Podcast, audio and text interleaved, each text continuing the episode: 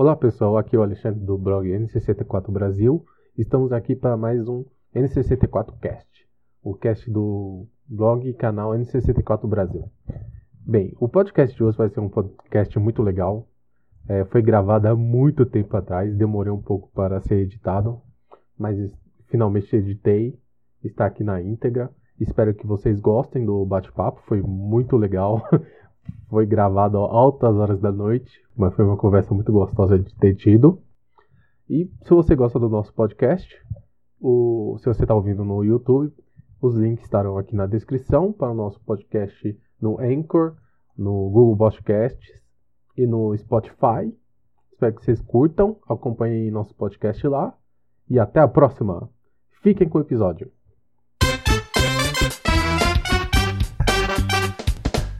Oi pessoal, aqui é o Alexandre falando do blog e canal N64 Brasil e estamos mais uma aqui, é, mais uma vez aqui com um bate-papo e estou aqui com três pessoas para conversar sobre um assunto bem interessante. É, vou apresentar eles em ordem alfabética. Primeiramente o Bruno, colega de administrador do, da página do Facebook Nintendo 64 Fãs. E aí rapaziada, tudo bem? Logo em seguida temos aqui o Flávio, também um dos integrantes do, do nosso, da, da, nossa comunidade, comunidade, né, em geral. Bem, galera? Boa noite. E por último tem, tam, também temos o Wagner. Se apresente aí, Wagner. Tranquilo aí, moçada, beleza? Bem, um, eu chamei eles pra. Porque os três são colecionadores, né? Eles têm até objetivos bem parecidos. Então achei interessante trazer os três para conversarem, basicamente sobre colecionismo, sabe? E as dificuldades, como é que é o hobby e tudo mais, certo? Então, primeiramente eu gostaria de, claro, que cada um falasse do seu primeiro contato com os videogames e como é que foi o contato com o Nintendo 64. Então, Alexandre, meu primeiro contato aí com o sempre, sempre curti videogame desde, desde muito novo, né? Eu não cheguei a pegar essa época do Atari, peguei um pouquinho do, do NES, né? Época dos Turbo Game NES Clone, os famosos genéricos. e de lá pra cá, praticamente eu tive todos os consoles aí. Eu e meu irmão mais velho, a gente sempre curtiu muito. Então nós tivemos Sega CD, nós tivemos Saturn, tivemos Playstation, tivemos Nintendinho, Mega Drive, Master System. Acho que o único que eu não tive foi o 3DO, essa safra aí. E quando chegou aí no 64 aí, foi uma época que eu via muito ainda nos anúncios aí, né, falando das revistas japonesas, aquela época de pré-lançamento, que ainda era Ultra, né? Então fiquei fantasiado aí com esse universo 3D aí que ele estava proporcionando, né? Então eu tinha revistas, na verdade até tem revista ainda, né? Eu tenho uma coleção aqui de ação games. Eu tenho umas 200 revistas. Então eu sempre acompanhei muito revista. Então eu fiquei meio que obcecado, e antes mesmo de ter o aparelho, fiquei meio que obcecado aí em, em comprar ele o, o, quanto antes, né? Eu lembro que eu tinha até uma história engraçada aí na época do lançamento. Tinha um comercial da, da Caloi, que eles falavam assim, as crianças falavam no comercial, não esqueçam minha Caloi, não esqueçam minha Caloi. Eu deixava vários bilhetes na casa para minha mãe e meu pai, assim, não esqueça meu N64. Eles ficavam doidos. Aí eu perturbava eles até o lançamento. Desde que chegou a época do lançamento aí. Só que antes do lançamento ainda eu jogava muito. Tinha uma locadora aqui perto de casa que tinha, né? Eles importaram do Japão e eu jogava muito o Mario, né? Só tinha um Mario 64. Quando saiu. Quando saiu, o que que aconteceu? A gente fez um aquele famoso carnê das lojas da Arapuã. que parcelar ele em 30 vezes. Demos, eu lembro até hoje, cara. Foi, demos uma entrada de 100 reais e parcelamos em 30 vezes no cheque de 59 reais. Aí vocês fazem as contas aí da inflação, quanto que deu, né? Foi um absurdo de cara. Chegando, né? Pra variar, só tinha o Mario 64, né? Os locadores não tinham. Então joguei incansavelmente o Mario 64. Devo ter jogado em 4 meses. Né? Só ele. Aí tinha umas locadoras. Aí começou a aparecer umas locadoras aqui nas cidades vizinhas. Que o aluguel era caríssimo. Era papo de 8 reais um dia. Então, 8 reais na época era caro demais. Você ainda tinha prazo para entregar. Tinha que entregar. Você pegava no dia, né? Vigente. tinha que entregar no dia seguinte antes das quatro da tarde. Olha, olha só. Então quase não aproveitava. Eu lembro de ter alugado aquele listinho que aí fiquei doido também. Aí depois veio o Pirate Twins. Aí depois essa locadora que, que abriu aqui na minha cidade, que tinha, né, o japonês, começou a importar mais jogos japoneses. Aí foi que eu comecei a jogar Wave Race, Pirate Twins. Foi um, foi um momento muito bom aí. Por isso que eu escolhi o 64 aí como, como parte aí de ter um carinho a mais aí na coleção. Ter os joguinhos aí, que é realmente um console que me trouxe muita nostalgia aí, esse período aí. Tinha um, tinha um armáriozinho de sala, né? Acho que todo mundo teve na época, anos 90.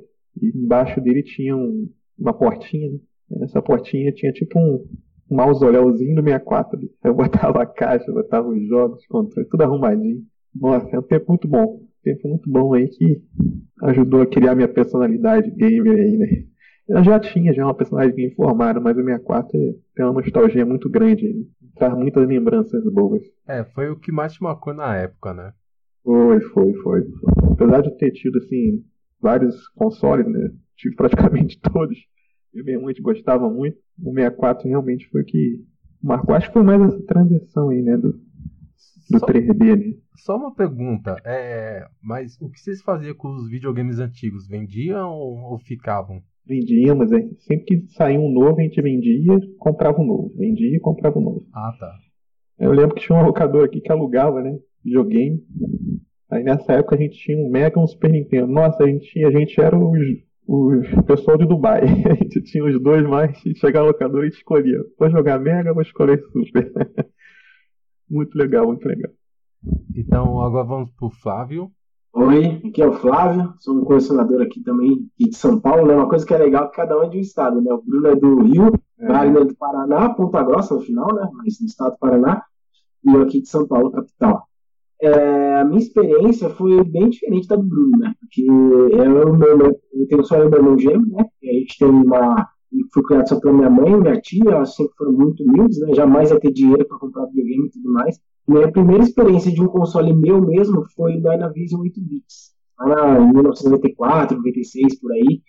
Joguei 8 bits tal, não sei o que lá. Eu via todo mundo é, na, na MAP, NES, nas lojas com Mega Drive, Street Fighter no Super Nintendo estourando, Mortal Kombat de Cambal e eu lá jogando 8 bits, né?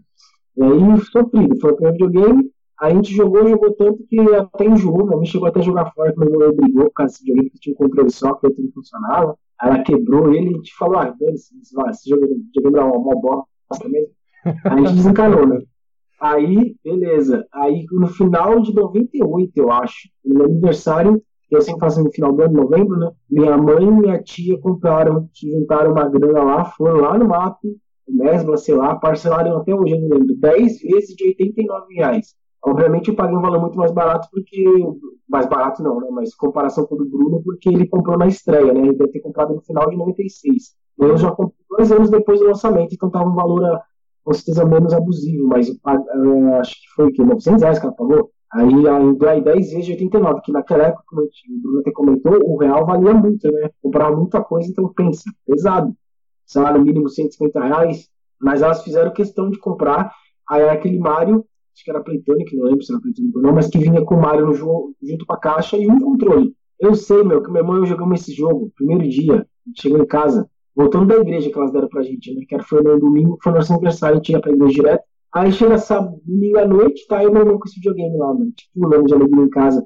Eu sei que a gente começou a jogar, era umas 10 da noite. A gente só parou de jogar às 6 da manhã. A gente jogou sem parar 8 horas seguidas. E assim, e a gente tinha aquela vibe, não importa se só tem um controle. Como um tá jogando, o outro tá jogando, até como se tivesse dois jogando junto, né? Então não tinha essa vaidade, ah, quem tá com o controle na mão, não importa, a gente tava jogando junto. Quem tava segurando ou não, não faz diferença o controle. Aí a gente foi, tanto que a gente zerou esse jogo, até, eu lembro até hoje, a gente zerou esse jogo em 29 dias. Pelo menos um mês que a gente zerou. A 123, de tão retardado que a gente ficou, velho, correndo atrás, vendo revista, vendo tudo, pra zerar logo esse jogo. Aí, aliás, a gente zerou, mas não pegou a 123, a gente foi pegar depois, né? Eu lembro pra pegar, liberar, tem que pegar tudo, né? Não foi na mesma época. Mas zerou, né? Chegou até o último bala.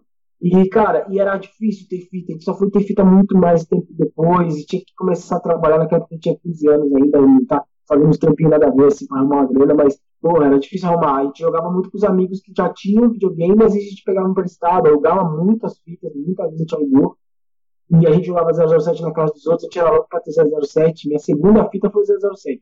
Aí depois de mais velho, a gente foi pegando, juntando um dinheiro aqui, juntando dinheiro ali, começando em loja, o 64 começou a perder espaço por causa dos Dreamcast, GameCube da vida.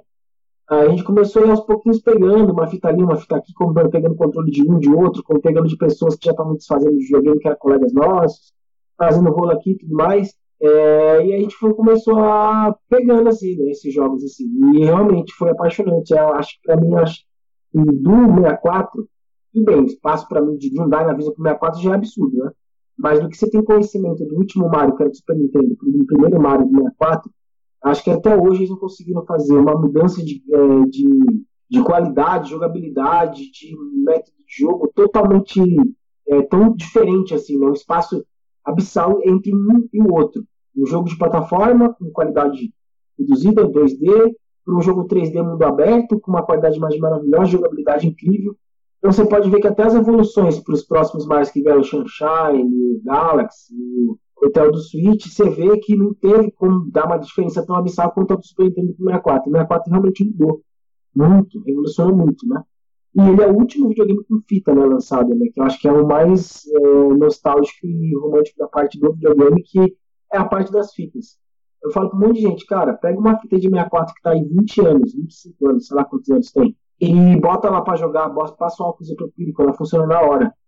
Pega um CD de Play 1 ou Play 2, aí se você encontrar e ver se esse bicho roda normal. Cara, o CD hoje ele se perde muito mais rápido, ele tem uma mídia muito mais difícil, ele arranha, risca. Essas fitas são imortal, cara, vai durar para da vida. É incrível. Então, para mim, realmente o impacto foi esse. Aí, depois de muito mais velho, lá por causa dos meus 30 anos, é, a gente, eu tinha umas 60 e poucas fitas, é, brilhou na minha cabeça o seguinte, ó, cara, acho que vou pegar mais algumas fitas, né, vou ver se consigo deixar minha coleção um pouco melhor, né, que até 2016, há quase três anos atrás, não, 2017, só tinha 60 e poucas fitas. Né? Aí caiu aquela graninha lá do, como é que é o nome? Que, que ele feliz lá da vice da Dilma liberou, do Temer, e aí caiu aquela grana lá do nativo, Aí eu meti logo uns 5 pau, cara, investindo em videogame. Aí acabou e aí comecei a comprar, comprei, comprar, revender, comprar, revender, algumas coisas eu pegava. Aí quando eu vi que tinha gente atrás do Full 7, aí veio aquela pulseirinha do Full 7, falei, caramba, mano, tipo, vou, vou tentar isso aí. Mais ou menos já abrindo um pouco as informações.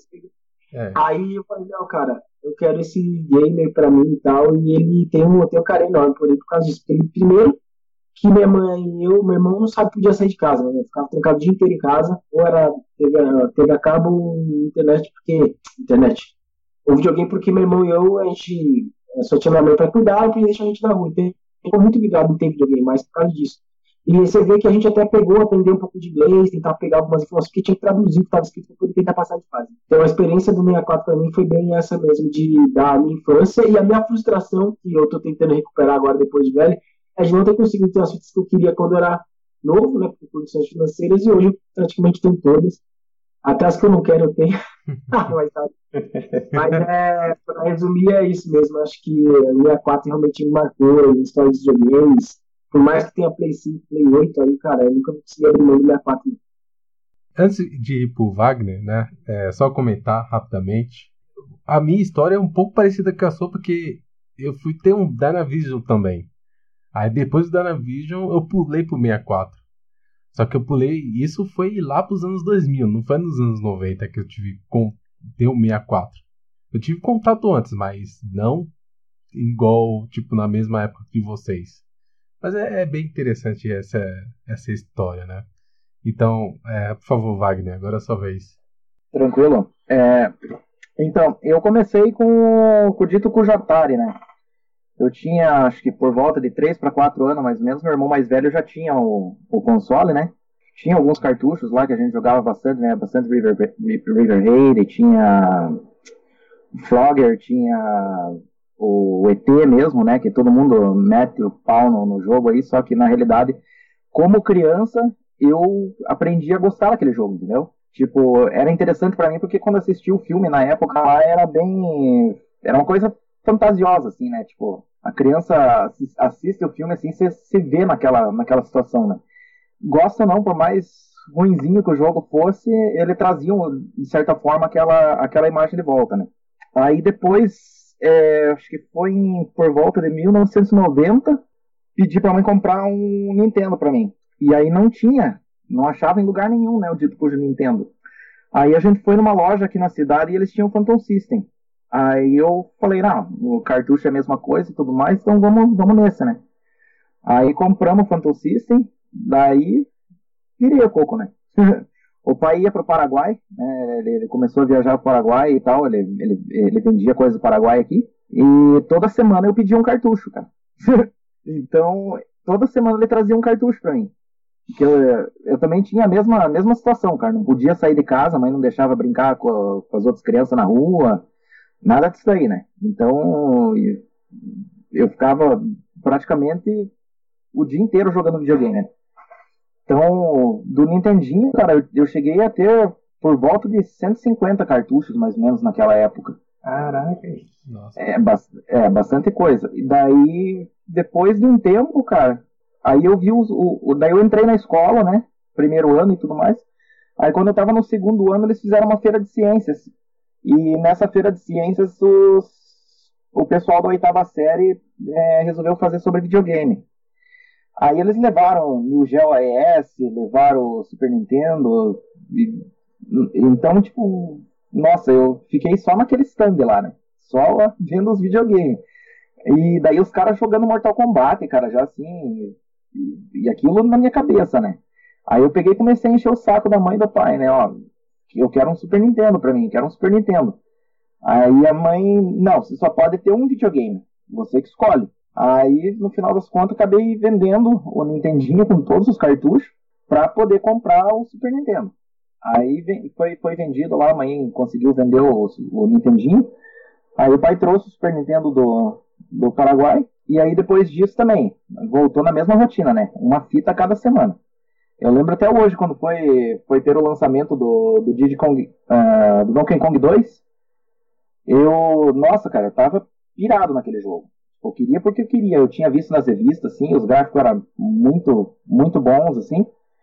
E aí o pai trouxe, cara. Cara, você acredita que eu acordava tipo 4, 5 horas da manhã, que era o horário que ele chegava em casa, eu já pegava o, o cartucho, já colocava no, no, videogame e ficava acordado até a hora de ir pra escola. Nossa. então era coisa de viciado mesmo, né? Aí eu sei que do, do, do Super Nintendo, cara, acho que eu cheguei a ter uns 70, 80 cartuchos mais ou menos. E nessa época eu já acompanhava bastante, cara, assim, é, as revistas, né, e tudo mais. E eu lembro ainda na época de eu ter visto a respeito do, do PlayStation, né. Só que ao mesmo tempo que saiu notícia do PlayStation e tal, já, já via bastante humor, né, nas revistas, assim, que a Nintendo ia lançar um novo console, né. Eu esperei, saiu o PlayStation, né, aí chegou nas locadoras lá, eu fui, joguei na locadora, assim, não achei aquelas coisas, cara. Tipo, os primeiros jogos acho que foi não lembro se era Silent Hill, cara, ou era House of the Dead, alguma coisa assim, não lembro. Mas era tipo Resident, sim, da vida. Que daí aparecia aquela cena abrindo as portas, daí o, o tempo de, de loading, né, que tinha e tudo mais, assim. Eu falei, não, esse daí é muito podre. tipo, imagine na época, né, uma criança assim, mas daí é muito podre, eu vou pegar e vou esperar. Aí, no final das contas, meu primo acabou comprando o PlayStation lá e a gente jogava lá na casa dele também, no final de semana, quando ia almoçar lá. Eu, antes, daí quando saiu a data de, de lançamento do, do 64, cara, aí eu fui encher o saco da mãe e falei, ó, eu quero. e ela, não, mas então você vai ter que vender teu Super Nintendo. Aí eu, puta merda, né? Tipo, vendo ou não vendo, né? Aí acabei resolvendo vender, cara. Vendi com todos os cartuchos também. Aí, no dia do lançamento, cara, eu fui na loja e comprei o 64 à vista, cara. Eu paguei 640 reais nele. Por incrível que pareça, 64, 640. Foi um zero. Enorme. É, mas foi, vamos dizer assim, foi uma, uma coisa nostálgica assim mesmo, tipo, porra, chegar ali assim, pegar aquele console assim bonito na caixa, cara, louco para chegar em casa, né? Ligar na TV e, e começar a jogar o negócio. Eu lembro até hoje, cara, como é que foi, assim. Eu lembro até a disposição da sala, você ter uma base, assim, como é que tava, tipo, o sofá, a estante que tava a TV, a TV que eu joguei e tudo. Eu lembro tudo isso daí. E aí, me agarrei no jogo, né? Horas e horas de jogo direto. E daí eu lembro que, tipo, por exemplo, o 64 foi console que eu tive menos cartucho, cara. Porque vamos, é, a diferença de valor, cara, do, do Super Nintendo na época pro 64 era gritante, assim, né? Então era bem, bem inviável mesmo. Então, eu acho que eu tive por volta de 15 a 20 cartuchos no máximo, assim, no 64, que o pai também reclamava, né, de pegar no, no, no Paraguai lá, até porque eu, só eu, eu sempre exigia original. chegava pirata, eu já pegava e já mandava de volta para ele trocar na outra semana. E daí, depois disso daí, cara, nossa, joguei demais, cara. Wave Race, uh, Turok 1, cara, que eu tinha. O 007 eu não tive, cara, mas tinha um tiazinho, um vizinho meu lá, cara, que tinha. Eu ia quase todo dia na casa dele lá, a gente jogava tipo 7, 8 horas fio, cara. Uhum. E, era, o negócio ali era punk, cara. E, e aí depois disso, cara, quando eu entrei na universidade, aí eu me vi num, numa sinuca, né? Porque ou eu vendia o 64 para comprar um computador para poder fazer trabalho e tudo mais, né? Que a mãe não tinha condição de, de, de, comprar na época. E daí foi o que eu acabei fazendo. Aí com o computador e tudo mais, né, eu não podia ter outro console. Aí eu fiquei bastante tempo no computador, né? Até, vamos dizer, 2017. E, e, eu perdi toda a outra geração de consoles que veio, né, depois disso daí. E, e daí eu tava só jogando online, né, só, só jogo online e tudo mais, assim, até o Diablo 3, por exemplo, foi um jogo que eu joguei muito, assim, eu tenho mais de 15 mil horas nele. Né? Eita, foi lançado tipo, em... É, é, na, na, na realidade eu cheguei a ser entrevistado pela Blizzard americana porque eu era um dos, dos, dos é, jogador top com o Caçador de Demônio, né? Na época. Quer dizer, né? Isso é doença, cara. Pariu.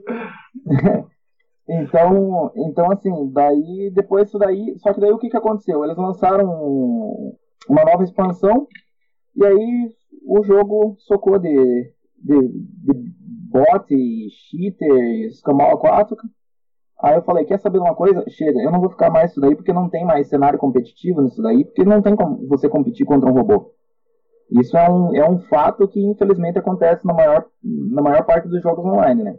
Aí eu resolvi pegar e abandonar o jogo de vez, assim. Daí, nesse dia, cara, eu peguei e comecei a procurar console da Nintendo, cara, para comprar.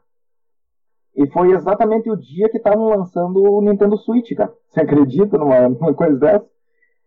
Aí eu assisti toda. Que estavam lançando o Nintendo Switch. Ah, o aí, Switch.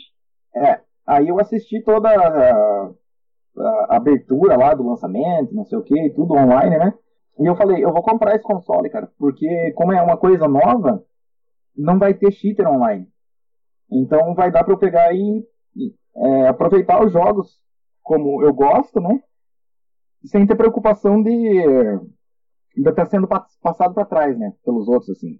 E na realidade o console até hoje não tem não tem muito cheater assim, né? Pelo menos que eu saiba assim, não é, é, é muito difícil porque a Nintendo é bem restrita, né? Eles dão ban valendo mesmo. E aí quando eu comecei a jogar o Switch, daí você começa a jogar Mario e tudo mais, daí aquilo reacendeu o fogo, né, cara, com o 64. Comprei um 64, cara, falei, cara, eu tem um ressentimento muito grande, assim, por não ter tido oportunidade de, de jogar mais jogos dele, entendeu? A locadora tinha aqui na cidade, cara, jogos deles assim, mas não tinha tanto. Porque o carro-chefe era o PlayStation, né? Não adiantava. E aqui é cidade pequena, então já viu. Eu falei, cara, eu vou fazer o full set disso daí. E daí fui. E, e foi uma loucura, né? Na realidade, um, foi um ano que eu passei assim de aperto, cara, que você nem imagina. Ainda na realidade ainda tô no aperto, né? Então. Sabemos, sabemos. Com certeza. Mas, mas resumindo, foi, foi isso, assim, a minha história. E, assim, antes de prosseguir, uma coisa que, ah, ouvindo seu relato, né, eu fico. Fiquei curioso, né? Sempre tem aquela história, não, você tem que vender o seu videogame para ter um outro, né? Só que no seu caso você tinha muitos jogos o que hoje em dia seria uma pequena fortuna, com certeza, essa coleção de tantos jogos. Você se lembra os, os valores que vendeu esses jogos na época? O videogame com os jogos? Hum, cara, não lembro, porque na realidade eu não tinha nem idade para negociar, né? Então, vamos dizer assim, tipo, quando eu peguei e tomei a decisão assim, não, então venda para comprar o outro, quem arrumava negócio era o pai e a mãe, né? Ah, eles que, que, que, davam um jeito de arrumar. Aí, vamos dizer assim, não sei nem se eles não tiveram lucro a mais, né? no, no, no negócio assim e guardaram o dinheiro, né? Pra mim o que valia era tipo pegar o console da próxima geração, Uhum. né? Não. Mas eles não me davam, vamos dizer assim, é, como é que eu posso dizer, satisfação de quanto que foi vendido ou é, quanto que eles fizeram. Apesar que assim, é, antigamente não se tinha a mentalidade de colecionador, esse tipo de mentalidade, sabe? Que isso vai valer dinheiro no futuro, sabe? Tinha não, tinha não. Já não, era é, aquilo é antigo, saiu um novo, então isso daqui já é Valor. do passado, né? Então, É, igual eu te falei, eu, se- eu tive praticamente todos os consoles, né? Eu- Sempre saiu um novo, eu tinha- eu nunca tive, nunca tive mais de um jogo, dois jogos assim na coleção. Eu sempre importava com o console, porque a locadora reinava, né? Nunca tive preocupação assim de ter jogo. Realmente, você falando, né? Agora eu, jogo que era de luta, de corrida, que você só queria jogar uma vez, então você zerava e devolvia. Você não queria ficar jogando toda hora, né? É, eu não queria não. isso. É, e tipo assim, valia a pena ter alguns jogos só pra jogar com a galera, sabe? Tipo, e valia mais a pena a locadora, porque era um ambiente mais legal pra se jogar com mais pessoas, né?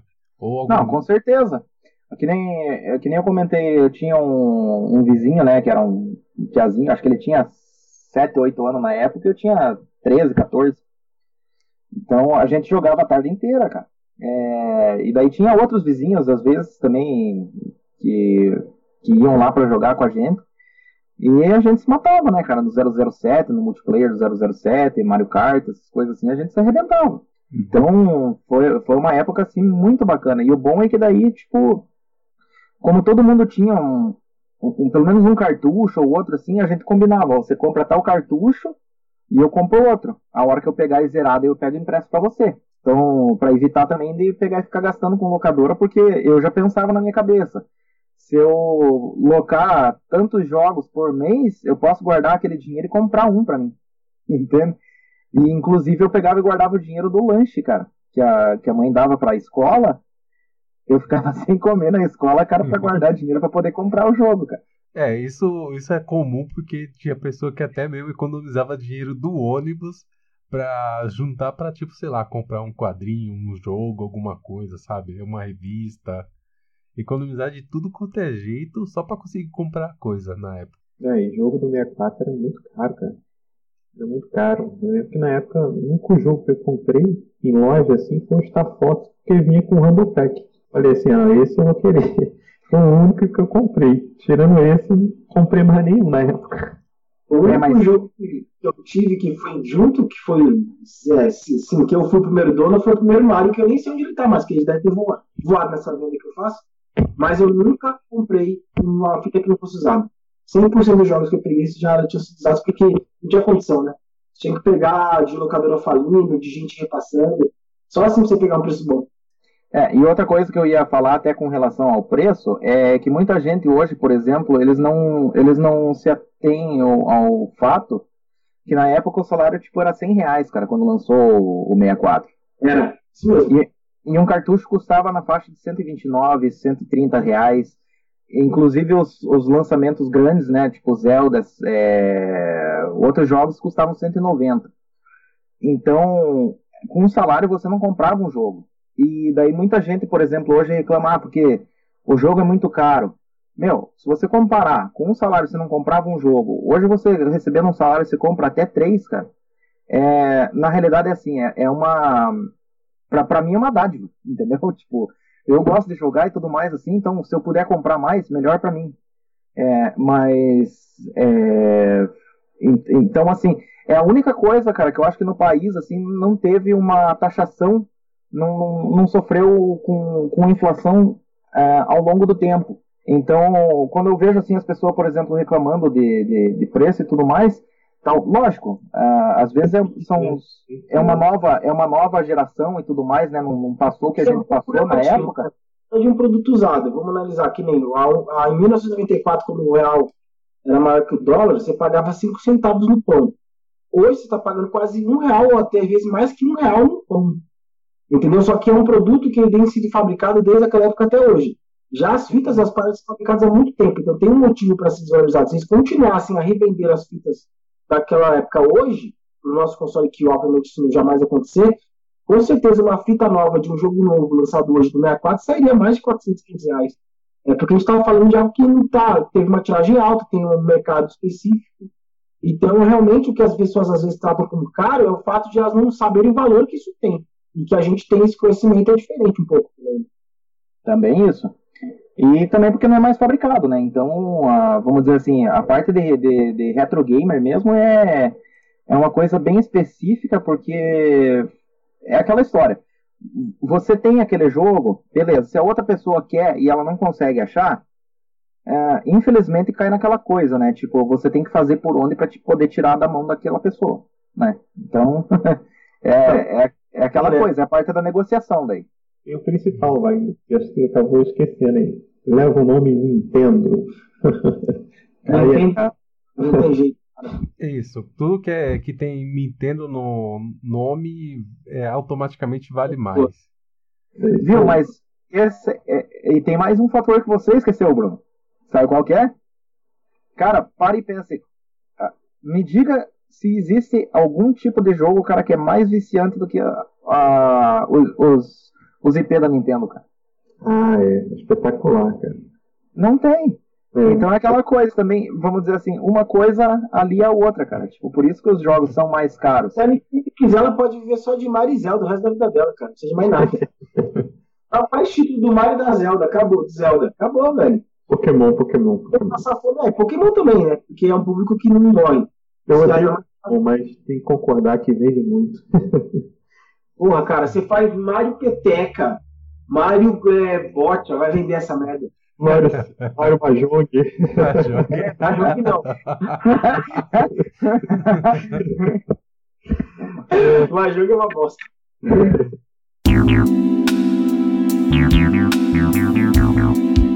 Bem, dando prosseguimento aqui, né? Vocês já meio que tocaram no assunto, né? Mas vamos entrar nele propriamente dito um pouco mais aprofundadamente. E o, cara, que o principal objetivo de, de ter chamado vocês três é porque vocês têm o mesmo objetivo, de ter o full set. Certo? Tirando o Wagner, tirando o Wagner. Mas ele já tem. É. ele já conseguiu, chegou lá. Mas Desculpa, vocês... moçada. É, mas vocês estão próximos, estão próximos. Falta pouco até. É, apesar que a última do full set dele tava na minha mão, até um dia atrás. não entrega não, entrega não. Olha só. Em vez de ajudar o outro, olha só. Não, achei, fui, achei e mandei. Raríssima. Olha só. Raríssima nada. É foi. Eu vou. Eu vou. Como eu já, se você me permitir, como eu já contei a minha história de o porquê que eu resolvi colecionar a sério, eu vou fazer esse adendo que o Flávio pegou e falou desse cartucho. Quando eu cheguei no, no final da coleção, eu comecei a repassar todos os cartuchos Tipo, pra mim, assim, eu já tava na minha cabeça, né? Puta, eu tô com os 388, beleza. Aí eu tava começando a separar para fazer as fotos e tudo mais para postar lá no grupo. Eu comecei a repassar cartucho por cartucho. E eu acabei achando que uma das compras que eu fiz é, numa loja de fora, eles acabaram fazendo envio de um cartucho errado para mim. Eu tinha comprado uma NFL Blitz é, 2000 e eles me enviaram uma 2001 e eu já tinha, e eu já tinha comprado. Só que daí o que, que, era o problema? Como eu usava o aplicativo para é, contar o que eu já tinha comprado, no momento que eu comprava eu já marcava que eu tinha. Só que daí na hora que eu recebi, eu recebi um cartucho do 2001 e já estava marcado lá. Então eu não parei para conferir, para mim tava tudo certo. Aí chegou no final das contas assim, eu falei: "Nossa, mas tá faltando esse cartucho, cara". Aí eu peguei e falei pro Flávio, o Flávio falou: "Cara, eu acho ele para você aqui em São Paulo rapidinho assim, assim assado e tal". E aí ele achou e pegou e daí já enviou para mim. Então por isso que eu demorei um pouquinho ainda pra fazer o post lá. Que por duas vezes isso aconteceu comigo. Uma vez eu fui tirar uma foto quando eu cheguei a 241 jogos pra postar no grupo. Aí eu percebi que tinha duas é, é, LHL 99, cara. Eu falei, caramba, peguei essa fita de novo. Aí numa recontagem, quando eu ia chegar, quando eu ia chegar próximo das 300, que faz mais ou menos um ano, sei lá, eu ia tirar outra foto, eu descobri que tava com menos seis jogos, né? Eu acho que a assim, eu até falei pros caras, mano, pode ter sido 10 que pegou de raiva essas Porque foram frutas muito aleatórias, não era nenhuma cara. Era tipo uma de luta zoada, Bioflix, não sei, NASCAR 99. Fita de 30 contas, só que tinha no meio a, a porra da Mario Party 3. Ah. Aí, eu atrás dessa cesta, eu fiquei louco, eu fiquei contar de estar faltando, velho. E eu não empresto o jogo, né? Então eu falei, mano, não quis culpar ela, porque eu não tinha que saber, mas como ela saiu puta do nosso relacionamento, eu falei, vai que essa filha da puta pegou esse jogo esses Porque ela morava na minha casa. Eu falei, caralho, mano. Aí beleza, recuperei menos de um mês todas, chorando pra tentar achar barato, né? Tive que recomprá-las, né? Aí depois disso eu fiquei em ordem. Depois nunca mais aconteceu. As recompras tá tudo, tudo certo. Eu acho engraçado isso, né? Porque quando você tem uma, uma coleção pequena, tranquilo, você consegue manter isso até de cabeça, né? Mas conforme você vai aumentando ela, você ah, vai, é. tipo, perdendo o controle. Você, não, você começa a não lembrar do que você já tinha ou, ou do que você não tinha, sabe? Você começa a se confundir. E algumas vezes pode ocorrer isso, né? De você comprar uma coisa que você já tinha já. É porque essas labels é muito parecida, né, meu? Aí você que nem rock, pô, quem que joga? Eu joguei pra ligar pra ver se funcionava. Eu nunca joguei em 10 segundos esse jogo de rock. E são 7, meu. 6 ou 7. Aí é o 98, é o 99, é o que tem o nome do cara lá. Esqueci o daquele idiota lá, o N, Gress. É, aí vai, volta e você vê que acaba, mano. Mesmo uma coisa, vacila pra você ver. Você não compra mesmo duas vezes. É muito complicado. Tem muita atenção no nome, na lei, pra não acontecer isso. A sorte que o lojista era meu amigo e deixou eu trocar por outro jogo e ficou tudo certinho, porque eu já tinha comprado com ele, tinha que dar o devolver, né? Ah, quando também que eu não li a lei, eu comprei jogo europeu. Repetido. Não, às vezes você não presta atenção na lei, vou comprar jogo europeu, velho. Aí tive que arrumar treta com o cara, porque o cara é, é, não, queria que eu, não queria que eu pegasse dinheiro de volta, porque falou que não tinha comprado. Meu irmão, peraí, você era, era uma Tunic Turbo, que é muito chata de achar, e eu só descobri que era europeia, porque eu não tava pegando, eu mandei a foto no grupo do WhatsApp que a gente tem com o colecionador, Aí o Luiz mais esperto falou, cara, é europeia esse daí, você tá colecionando europeia também? Não, cara, você tá louco? Aí eu vi que na versão europeia, a label, ela tem um personagem invertido, né? Aí eu falei, não, europeia mesmo. Aí lá, consegui recuperar. Mano, é uns bagulho assim que você fala, só quando dá merda que você presta atenção e vai lá e, presta, e fica atento, mano. Porque se você não prestar atenção, você coloca o gato pro leve. Porque a, geralmente a pessoa só presta mais atenção nos jogos que são os mais importantes, os mais raros, caros, nos jogos que uhum. mais gosta. Nesses jogos que são mais lixo, vamos dizer assim, menos importantes, você não dá muita atenção. É simplesmente, ah, vou comprar porque preciso comprar, mas não é algo realmente importante. Só depois você percebe que tá fazendo errado a coisa. Eu posso nessa lista aí jogos de beisebol, jogos de wrestling, que eu detesto, mas tem quem gosta, e jogos de rock. Cara, que é impossível jogar jogo de rock. Cara, como jogo. E futebol. É, no seu ponto de vista. Futebol é pra caramba. Bem, mas como como tava falando, né, que você já falou um pouco como vocês começaram, menos o Bruno. O Bruno falou como ele começou a colecionar de verdade, né? Além disso, Sim. falar é tipo motivações, o que inspiraram vocês e qual foi o primeiro item que vocês é, compraram quando começaram a, a colecionar de verdade, a sério. Assim, não lembro, né, Não lembro, realmente. Tem muito tempo. Igual eu te falei, eu não comprava jogo, né? Alugava muito. Aí depois de velho, aí lá 2015, 2016, quando eu entrei no grupo, eu comecei a comprar. Só que eu comprava assim, os que eu, os que eu gostava mais, que na época eu queria ter e não tinha. Aí quando eu fui ver por mim, já tava com 50, 60. Aí continuei comprando. Quando eu fui ver, eu tava com 100. Aí quando chegou perto dos 100, eu fiz igual Pokémon, né? agora eu quero tudo. aí acabei indo aí, acabei indo. Meio, meio que foi natural. Foi, foi muito natural, muito natural, porque eu não participava de grupo, eu não tinha grupo de WhatsApp, era uma coisa assim que eu comprava porque eu gostava das fitinhas, eu queria ter as fitinhas, me remetia à época, né? Aí quando eu fui ver por mim, falei, caramba, já tô com isso tudo. Então pra mim 70 era, era muito, muito mesmo. Hoje em dia eu olho que era, hoje eu vejo que é pouco. Mas foi muito natural, muito natural. As coisas foram acontecendo, foram acontecendo. Aí que eu comecei a. Tanto que no grupo lá eu acho que a gente não via muito essa questão de full set, a galera não falava muito. Eu, eu lembro que tinha na época, tinha, não tem até hoje, né? Já tinha, na época devia ter uns três que já tinham full set. Só que eles não mostravam muita coleção, tudo. Aí depois que eu comecei a mostrar as fitinhas lá, Mas, chegando, chegando, a galera se animou. Né? Você fala Fuset, Fuset americano, né? É, americano. Nunca passei pela cabeça japonês. japonês. Você comentou que tinha alguns que já tinham Fuset. Quando eu entrei no grupo, eu também, complementando, eu conheci um ou dois que já tinham Fuset. Mas era o americano, não o europeu e o japonês. É, isso aí. Isso aí. O Fu mesmo, realmente, acho que não tinha ninguém. E lembrando também a, a rixa entre o Flávio e o Bruno, né? Que o... aí que é a parte engraçada. Né? O... Você comentou qual foi a minha inspiração. Primeiro que assim, eu, fui, eu tenho um pessoal aqui, aqui em São Paulo, que é de colecionadores bem ferrenhos mesmo, que participa muitos caras que são colecionadores mesmo, que é o canal 3. Não sei se vocês conhecem. Ah, sim. Aí, eu, aí eu comecei por causa de um amigo meu que ele é o maior colecionador de portáteis do Brasil, né, o Paulo Zanato. Por acaso a gente virou amigo em comum por causa da mulher dele que eu trabalhei com ela uns 6, 7 anos. Aí depois que eu fui descobrir que tinha esse negócio de hobby de videogame e tudo mais, eu só tinha o 64 aqui, muito, 60 e poucos jogos, tudo certo. Aí eu fui a primeira vez no canal, no canal 3 no evento deles, que eu já vou há quase 4, 5 anos seguidos. Quando eu cheguei lá pro Pouso, né, fui falar pros caras, ah, você colecionador eu sou, essa colecionador eu sou, é quantos que tem? Ah, tem jogos você tem de 64? Ah, tem uns 66, ah, legal, não sei o quê. Aí chegava uns caras assim, tinha um monte de jogo assim, e falava, ah, mano, tem uma 4 paradona, mas faz tempo que eu não mexo, quantos jogos você tem? Ah, deve ter uns 80. Falei, nossa, velho, eu me, me gabando por 60 fitas, né? Aí já me coçou.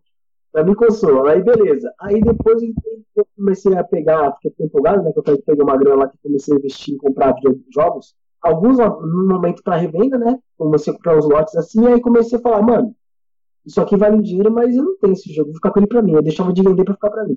Aí, com o tempo, entrei no grupo Nintendo Fans. Aí eu conheci o Bruno. Aí deu aquela mesma coisa. Cheguei da Galupo e falei, ah, quantos jogos você tem? Ah, eu tenho uns 80, tenho 70. Ele, ah, 120, 150. Eu falei, caraca, velho! Aí quando eu conheci ele, me inspirei em querer buscar o full set americano, não geral.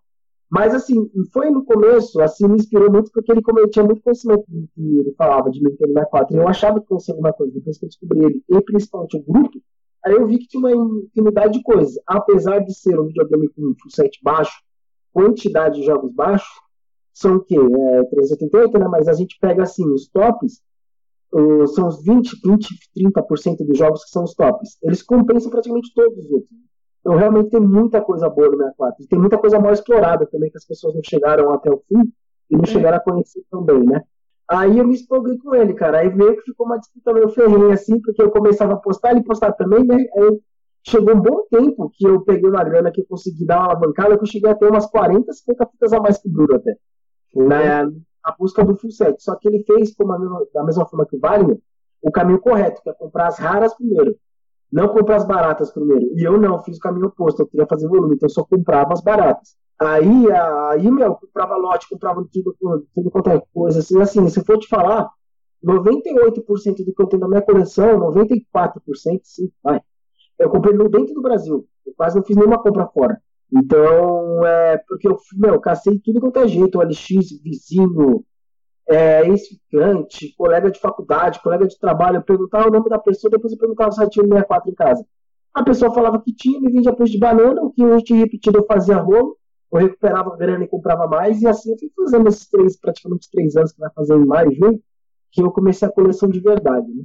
Eu tinha 66 jogos e hoje eu estou com 382, né? 382.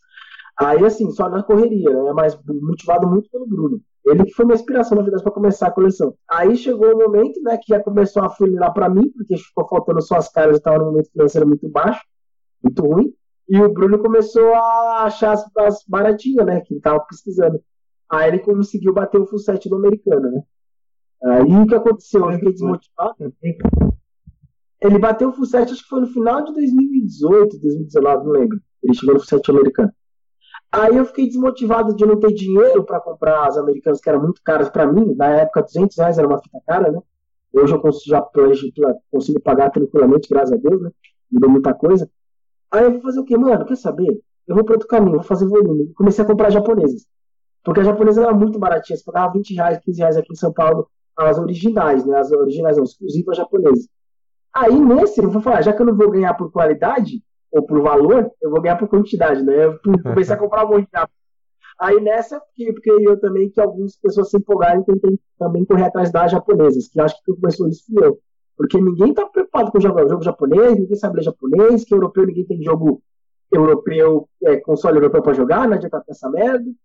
Aí, beleza, eu falei, quer saber, eu vou atrás, né? Porque pelo menos é uma forma de desviar minha atenção da minha frustração de não conseguir pegar as que eu quero. Então, foi uma puta de uma experiência. E com isso, a gente um puxou no outro, né? E só para complementar, deixar os outros falar também, né? Que não ficar falando a noite toda. Uma coisa que ajudou muito, que ajudou muito, que a gente fez um grupo de WhatsApp, que no começo era o Luiz, o Bruno, o. Como é que é o nome do outro lá, que entra e sai toda hora do grupo? O Gustavo, acho que o Gustavo ah. dele, não. É, que é lá de Distrito Federal, acho que ele é, né? Era o Gustavo. É, o Gustavo e eu. A gente fez um grupo para se ajudar a encontrar jogos, porque às vezes um tinha um jogo, outro não tinha, um via um leilão, outro não via. Aí às vezes havia um anúncio no LX, outro via um anúncio no Facebook.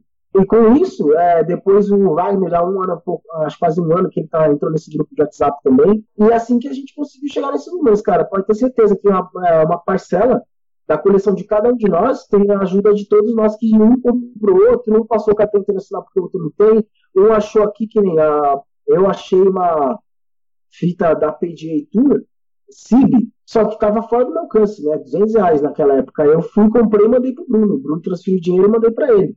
Então, assim, é uma coisa que se ele tivesse que procurar, demoraria muito mais para encontrar. E se eu fosse turista, né? de ter aquele negócio da vaidade, ah, não quero que ele tenha mais fita do que eu, ah, não quero que ele complete antes do que eu, simplesmente poderia falar, ah, não vou falar nada para ele, porque ele também não tem jogo, que é uma coisa ridícula, né, cara? Então, assim, se a gente chegou nesses números hoje, eu tenho certeza, todos nós, é porque a gente se ajudou muito. E se não fosse esse grupo e a nossa união, a gente não tinha a quantidade de jogos que a gente tem hoje, com certeza não. Com certeza. E você se arrepende de ter passado a PGA Tour pro, pro Bruno? Não, porque até hoje eu tenho. eu me arrependo de número por 70 reais. Isso. Ele não gosta de, de CIV, ainda mais CIV lacrada. Cara, os caras comentam comigo. É, a minha coleção pode ser, não, não vai ser a mais valiosa, não vai ser a mais completa, de, comparado com todos do meu grupo de WhatsApp, toda a galera, com os dois que estão aqui presentes. Mas uma coisa eu garanto, cara, ela vai ser a, a que teve menos custo. Que eu peguei coisas, cara, que eu me endinguei demais, velho, pra pegar. Muito mão de vaca, cara. Então aqui, pelo menos uma, um critério eu vou ganhar, só o único que eu vou ganhar é esse. O que pagou menos pela coleção foi eu. Você vai ganhar, não. Já ganhou. e, e, só perguntar antes de prosseguir, né? Só pra. É, o Bruno, você falou que começou em 2015, mais ou menos? Foi, foi 2015, 2016. É, o, o Flávio começou quando mesmo, mais ou menos? Junho de 2017, de verdade, eu colecionar. É, e o Wagner foi ano passado. Wagner começou dois meses atrás. Foi, não, foi, foi novembro de 2017. 17. É, o Wagner. É, é, é que lá em Dubai tem facilidade para comprar jogo. não, mas o negócio foi, foi, foi, foi louco, cara. Uhum. Não, não recomendo seguir meus passos. é, eu conheci o Wagner no grupo do Nintendo Fans, né? Quando ele postou aquela Worms dele lá, eu falei, mano, onde que você arrumou isso? Aí ele falou que comprou, foi até taxado, aí não sei o que. A gente começou a trocar várias ideias no grupo do Facebook. Aí eu indiquei ele para entrar no grupo do WhatsApp, que é o nosso grupo Nintendo Collectors, né? Tem uns seis, sete pessoas que é mesma vibe, a gente conversa, fala muita coisa, o Alex Vasco também, que é um cara que curte muito fita japonesa, ele tá nesse grupo, ele me ajudou também a achar algumas coisas, ele ajuda a gente também. Japonês nato. Ele é o japonês nato, cara. Eu compro um negócio, às vezes, tudo pra ele. Agora eu tô mais fornecendo pra ele alguns jogos. Ah, que vem nos lotes que eu pego e eu tô repassando pra ele praticamente pelo preço. Aí, meu, é. E assim, né? A vibe é sempre essa. Porque, por que, que deu certo? Porque não teve vaidade, né? Não teve esse negócio de competição. Teve sadia, mas não é aquela coisa que me motiva ou me deixa triste. Ele me motiva a querer correr mais atrás. Se ele conseguir, eu consigo também, entendeu? Eu acho que só de frete que eu paguei, cara, que 98% dos jogos que eu comprei, eu, eu paguei frete. Aqui na minha cidade não vende em lugar nenhum. Então, todos os jogos, bota aí 300 e tantos jogos. Bota aí 15 reais em média o frete. É muito dinheiro de frete que eu gastei. Escolha internacional, né? Tudo. É, a, a, a, hein, aproveitar que vocês já estão entrando nesse assunto, falar das é. dificuldades de colecionar. Ah, é fácil. Dinheiro. Menos pro Wagner. Não, não é não. Tem, tem, tem dificuldade sim. Não, bicho. É, acho que o obstáculo principal é dinheiro. Né? Segundo, é. Segundo, realmente é. Às vezes são jogos bestas. Tem jogos muito simples, assim, que é difícil de achar. Igual ele falou, Elton John, tive uma dificuldade de achar. Acho que N, NHL Breakaway 99. Nossa. Esse é chato. Pô, cara, aí. Muito chato, muito chato, muito chato de achar. In The Zone 2000. Que dificuldade que eu tive de achar. Aquela que é a vermelha, a carcaça? Não, In The Zone 2000 não. É uma que é um carinha com a blusa branca na capa. Eu tive que enfrentar. É, o, é o Tim Duncan. É o 2000. É. É, eu, acho, eu acho assim, a, a maior dificuldade, cara, para você colecionar é, primeiro você tem que pegar e colocar a, a tua meta, né? O que, que você vai fazer e como que você vai fazer. Porque, por exemplo, que nem eu comecei pesquisando, cara. É, eu pesquisei, vi qual, quais eram os, os, jogos raros, né? E já comecei de cara pegando esses aí. E, só que daí foi chegando, por exemplo, daí eu peguei e comecei a fazer uma coisa como se fosse um ranking. Comecei a listar os jogos que eu sempre via à venda e os jogos que eu não via tanto à venda. Né? Então daí eu peguei e comecei, vamos dizer, classificar, tipo, tem os raros, só que aquela coisa, os raros você sempre acha, você sempre acha, sempre tem gente vendendo, a única, o único fator é que é muito caro, certo?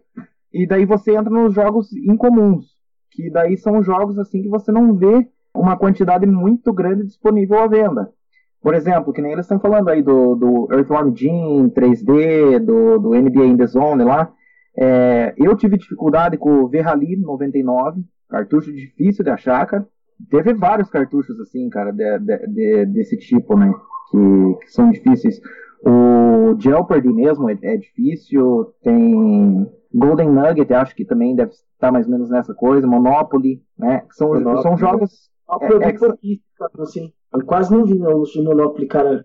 Tem gente que nem sabe que tem Monopoly no mercado. Pois é. Então, esses são jogos assim que eles provavelmente é, eles não são considerados raros, mas eles também não tiveram uma quantidade de venda muito boa na época. Então, provavelmente eles também não devem ter tido uma produção boa. Só que, lógico, como eles não são considerados raros, eles não têm um valor tão, tão pesado quanto os raros, né?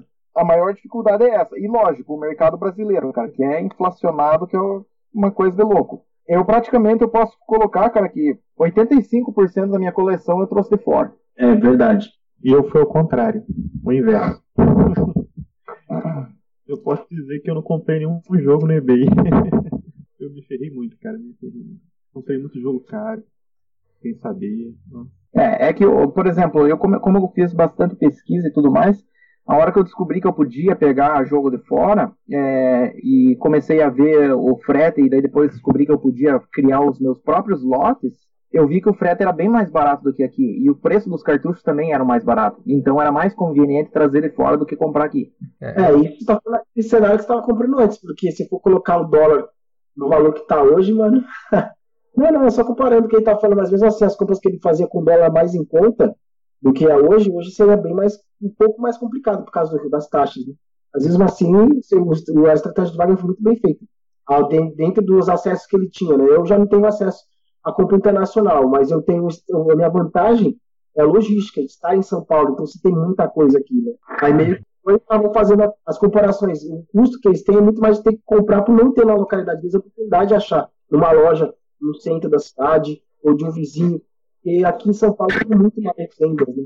Então, o, o que eu ia falar, né, que eu já coleciono 64 há muito tempo, tipo, desde os anos 2000, né, que desde que eu tive 64 nunca me desfiz dele. E até falei até em outro momento que minha primeira compra na internet foi no Orkut para comprar um jogo de 64. Então, eu compro, compro 64 há muito tempo. Só que, diferente de vocês, eu não tenho objetivo de full set. Porque se fosse, aí é, acho que muito tempo eu teria, né? E eu me lembro que teve uma época que o dólar tava dois reais. E eu falei, caramba, não. Aí eu comprei muitas coisas de fora, né? Comprei jogo de 64 também. Pra, pra você ter ideia, comprei Resident Evil 2 a. Acho que foi 40 reais o, o Resident Evil 2. Comprei Winback, comprei Tony Hawk, comprei tipo um monte de jogo, Castlevania 64. Comprei tipo, importei e foi muito barato na época. E, tipo, cara, e aí você vê, tipo, hoje o dólar tá a 4 reais em comparação no ano, anos atrás que era dois, tipo, a diferença era muito grande. Mas é mesmo assim, Alexandre, por exemplo, é, por exemplo, quando eu fazia as compras, você não acredita, mas tipo, esses cartuchos esportes assim e tal, você acha por, na faixa de 2 dólares, cara. 2 uhum. dólares mesmo, mesmo o dólar estando a 4,40 quase, né? É, não, dá, não, dá, é, não dá 10 reais o custo de um cartucho. Então, assim, você vai no Mercado Livre, por exemplo, o, o cartucho mais barato que você acha é tipo na faixa de 40, 50 reais aqui. E daí você tem mais o frete ainda. Então, o custo acaba sendo realmente muito mais caro do que você comprar de fora. E outra, infelizmente no mercado aqui, cara, o povo não cuida dos cartuchos. Tipo, você vê cartucho assim muito baleado, cara, label rasgada, cartucho sujo, assim. Com adesivo, podia ver adesivo é, na lei. Putz, cara. Uhum. É, adesivo, lacre, um monte de coisa assim que, que vamos dizer assim, para colecionador, se você tem intenção de colecionar, não é interessante, né? Se você tiver só, vamos dizer assim, naquela vibe, ah, eu quero comprar o jogo porque eu gostava na época e vou jogar, beleza. Aí são, são outros fatores, né? Mas é, ainda assim, mesmo com o dólar alto, ainda compensa. Lógico que você não vai comprar os jogos que são os top, né? Porque os tops, com certeza, o valor vai acabar se equiparando, né? Com, com os valores aqui. Então daí você tem que pegar e sempre fazer aquela. aquela que, como eu fazia, né? Eu comparava o valor no Mercado Livre e comparava o valor lá fora. E aí eu via aonde compensava mais para mim financeiramente, né? E perguntar, né? Alguns de vocês têm problema de espaço? Tem, tem. Aqui eu, a minha coleção nunca tive um lugar, né? Pra guardar. Guardava dentro do armário. Tava no meu armário, no armário da mulher, no armário de um monte de gente. Agora, no último mês, eu comprei um armário para guardar. Até botei bonitinho aqui, ficou legal. Aí isso aqui, tipo assim, ocupou duas prateleiras embaixo, né? Botei as fitas empilhadas. No, no fundo ficou legal. Agora na prateleira, na primeira de baixo para cima, eu já tô tendo um problema, porque empenou a prateleira. Cara, o peso. é levezinho, né? Caraca. Não, é, se juntar tudo, passa facilmente de 100 quilos, cara. Pesa muito quando você junta tudo. Então, eu não estou satisfeito, eu acho que eu quero fazer um móvel legal para guardar. É, o espaço realmente. Eu fico imaginando quem tem CIB, cara. Quem tem CIB deve sofrer com espaço, né? É, cadê o Luiz? é, cadê o Luiz? Não é. pode empilhar, né? Tem o, o risco de amassar. Ah, sabe qual é o pior da CIB? Nem questão de não poder empilhar, não poder fazer. É, não dá pra jogar, mas beleza, né? Ficar lá só dentro da embalagem, mas tá bom. É. É, eu já fiz o esquema seguinte, eu comprei uns containers, né, de, de plástico. Uhum. Aí eu três. Aí cada um cabe 88 fitas. Aí nesses eu tenho três containers, cada um tem 38 fitas, que é o máximo que cada um cabe. Aí eu deixei dois containers para. Eu tenho dois? Não, peraí, eu tenho quatro. Tem quatro containers. Aí tem três que estão só para fitas americanas, um que está para fita japonesa Aí sobrou ainda mais umas 20 e poucas fitas que sobraram, que são as mais tops, que eu coloco numa maleta de madeira azul. Por acaso eu comprei de um cara que tava com umas oito fitas e elas estavam dentro. Eu comprei dele. Aí é uma maleta simples, né? Normal de madeira, mas que fica bem bonitinha, cabe umas 20 e poucas. É, quase 30 fitas lá. Que são as que ficam as que eu gosto mais de jogar e as mais raras em valor, assim. Mas assim, colocando elas dentro do container e não mexendo toda hora, bonitinha ali, meu, tá tranquilo. Eu não pensei em tirar ela de lá tão cedo, eu até arrumar outro lugar para colocar, porque eu não quero. Aí eu testo as fitas quando eu compro, né? Só testo, passo álcool isopropílico, primeiro limpo, né? A fita. Eu passo álcool isopropílico, testo. Testei, funcionou, guardo. Aí, às vezes, tem várias, como eu fiz isso com várias fitas, né? Quando eu vou abrir um dos contêineres para tirar a tampa, já sobe aquele cheirinho de álcool isopropílico. Dá uma, uma sensação boa. Eu falei, tá tudo certo aqui. Aí eu fecho o Aí deixo ali guardado, cara. Aí eu tenho uma parte também de duas gavetinhas que é para os livros de games, que são livretos pequenos, e para as Nintendo Worlds, que eu acabei ganhando de um amigo meu. Ele tinha umas 15, ele me, emprestou, depois ele acabou, Fábio, já que você colecionou, fica para você. Aí ficou de graça, e fez pra caramba. Tem umas coisas assim, quando as pessoas vêm, não sei se já aconteceu com vocês, tem que ser empenhado no negócio, os caras até te apoiam, cara. Teve gente que me vendeu jogo barato, um amigo meu que ele achou um controle da Mad Cats na caixa, com o manual zerado. Falou, cara, tô com esse negócio aqui, você quer pra você? Ele simplesmente me deu, velho. Aí já tinha um que eu tinha comprado sem caixa, da Mad Cats. Vendi por uns 80 conto. E fiquei com o dele na caixa, zerado. Não vi, folha, tá até com as borrachinhas de, de colar, assim. Aí tá lá, bonitão, meu. Então são coisas assim que as pessoas se empolgam com a tua a forma que você faz as coisas. Eu levo às vezes videogames, videogame numa festa, num churrasco. É, eu te levei pro bar, alguns bares, algumas vezes de brothers meus, levei pro pessoal jogar lá. Aí o pessoal vai te conhecendo, vai vendo a sua dedicação pelo negócio, nostalgia, pô, o pessoal acaba se admirando com isso também, né? Isso acaba te ajudando, de certa forma. Então é bem bacana, meu. Aí sobre a questão também de dificuldades que você colocou na pergunta, cara, tem uns jogos, principalmente esses de blockbuster aí, velho, que acaba atrapalhando. Uma das dificuldades, além de ser da grana, é o tempo que você tem que se dedicar pra ficar pesquisando toda hora anúncio, toda hora falando com alguém pra achar a porcaria das fitas, cara. Porque tem coisa que, meu, é, é osso, muito osso de achar. Tem uma de beisebol, pra mim, que é mais difícil de achar, aquela Nine alguma coisa lá, meu. In the Nine, esqueci o nome, mano. E é um dos jogos, esse, no caso, que só foi feito nos Estados Unidos. É Bottom, Bottom Nine. É Bottom, é Bottom Nine, esse. Bottom Nine. Isso, eu pesquisando, pesquisando, pesquisando. Sabe onde eu achei ela? Num grupo de WhatsApp, quando eu mandava a lista, o cara falou, cara, eu tenho esse jogo aqui. O cara lá de Sergipe, mano. Me pagou, me, acho que foi mais caro o frete do que o jogo. Nossa. Aí eu paguei uns 60 conto, mais ou menos, pro frete. Foi muito barato que ele me vendeu. E eu desacreditei que achei essa fita, meu. Eu falei, mano, acho que eu nunca vou achar essa fita. Aí, meu, aí a outra que também que foi um puta achado.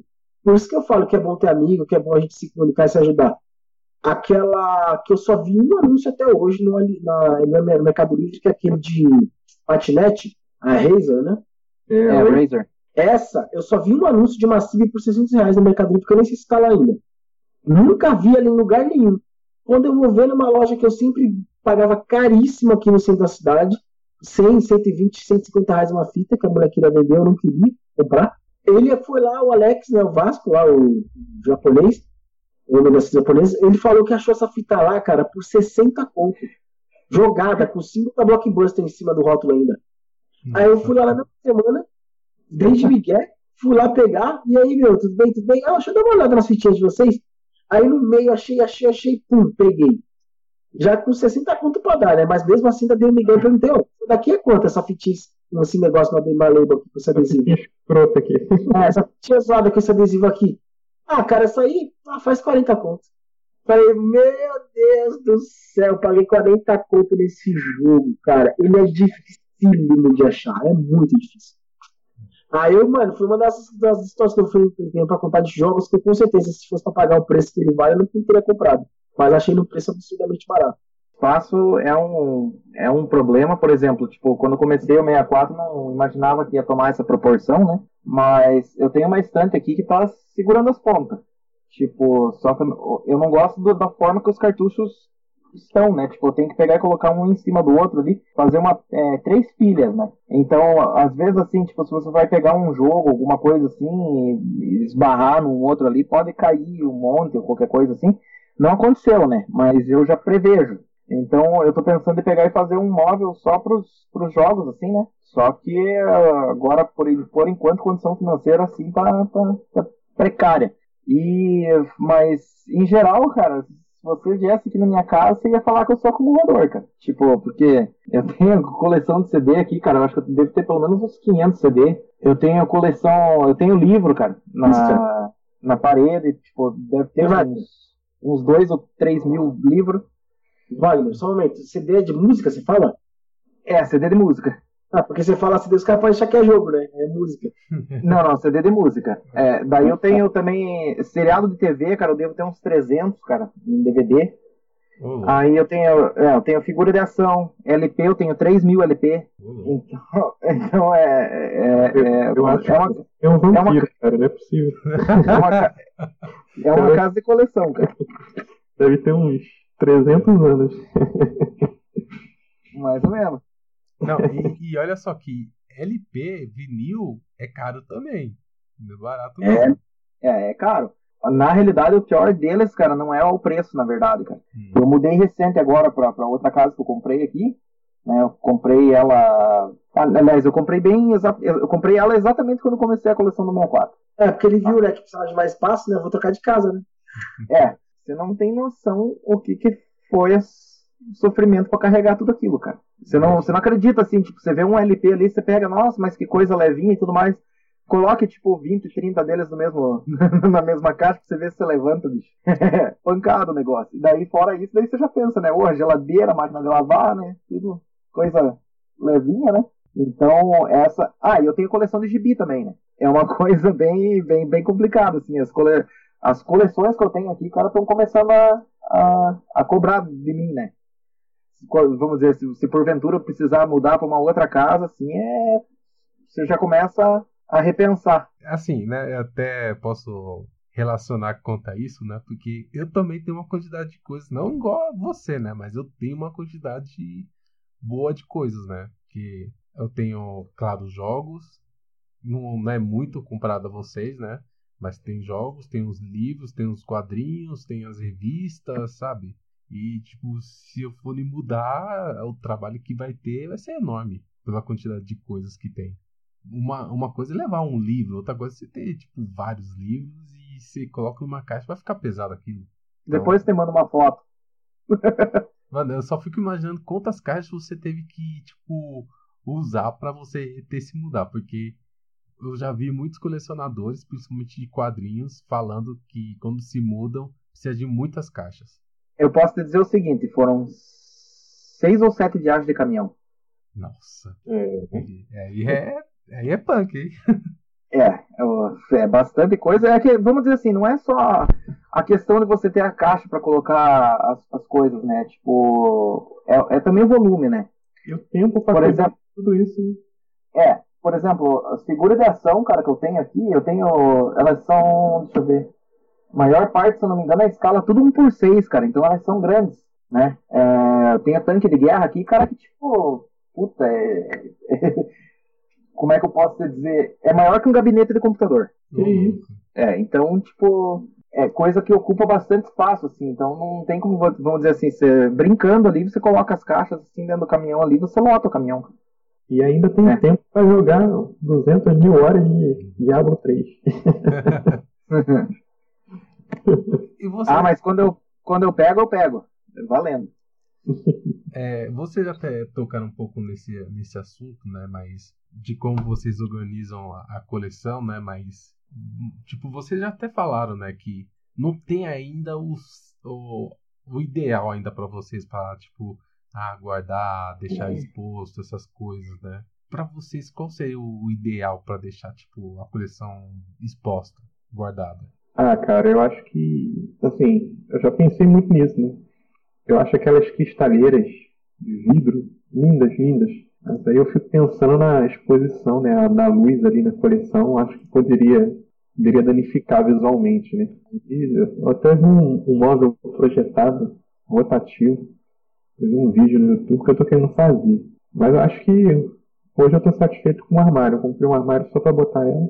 Eu acho que se eu tivesse um local assim, que não pegasse tanta luz de sol, alguma coisa assim, eu compraria uma cristaleira, quero colocaria uma cristaleira. Fica muito bonito. Ah, cara, eu por enquanto tô bem satisfeito com os meus containers, porque ficam no chão, não fica perto de, janela nem nada, não tem muito acesso, então tudo que tá ali vai continuar ali, se não mexer vai ficar do mesmo jeito para sempre, não tem nenhum jeito de né? Mas o que eu pretendo fazer, tem um armário, né, específico, para poder expor pelo menos os consoles que eles eu queria deixar exposto. As fitas não faço questão de deixar exposto. Então, eu deixar no cantinho ali mesmo. Até quando, se eu chegar para completar o full set quando estiver bem perto, eu já vou correr atrás de um overdrive, porque eu não quero ficar toda hora tirando e colocando fita, mexendo, manuseando. Prefiro deixar que elas fiquem ali. For para jogar no overdrive, já joga tudo de uma vez. Né? Mas assim, acho que só isso. Agora, que eu queria deixar exposto, porque eu, que eu acho mais bonito do videogame, do 64, são os consoles. Bem mais do que as próprias fitas, por sinal que eu acho que eles poderiam ter investido muito mais na questão de cores, né? Que só teve isso nos Estados Unidos, na questão da carcaça. Para mim, podia ter tido Mega Man azul, podia ter tido a fita Kirby rosa. Eles podiam, nossa, colecionador ia amar ter essa fita colorida, cara. Só que eles não pensaram tanto nisso, né? Mas assim, aí o que eu penso é ter um armário para expor assim, os consoles, ter uma TV de tubo, né? E eu, meu plano no futuro é ter um quarto gamer mesmo, com game só da quinta, sexta e sétima geração. Comecei esse projeto já há mais ou menos um mês já, né? Também mas que vai acabando sendo um pouquinho daquele mesmo motivo que me motivou a comprar as fitas japonesas de 64. Tá faltando pouco, tá difícil de achar e tá caro as fitas. Vamos fazer o quê? Gastar meu dinheiro com outra coisa.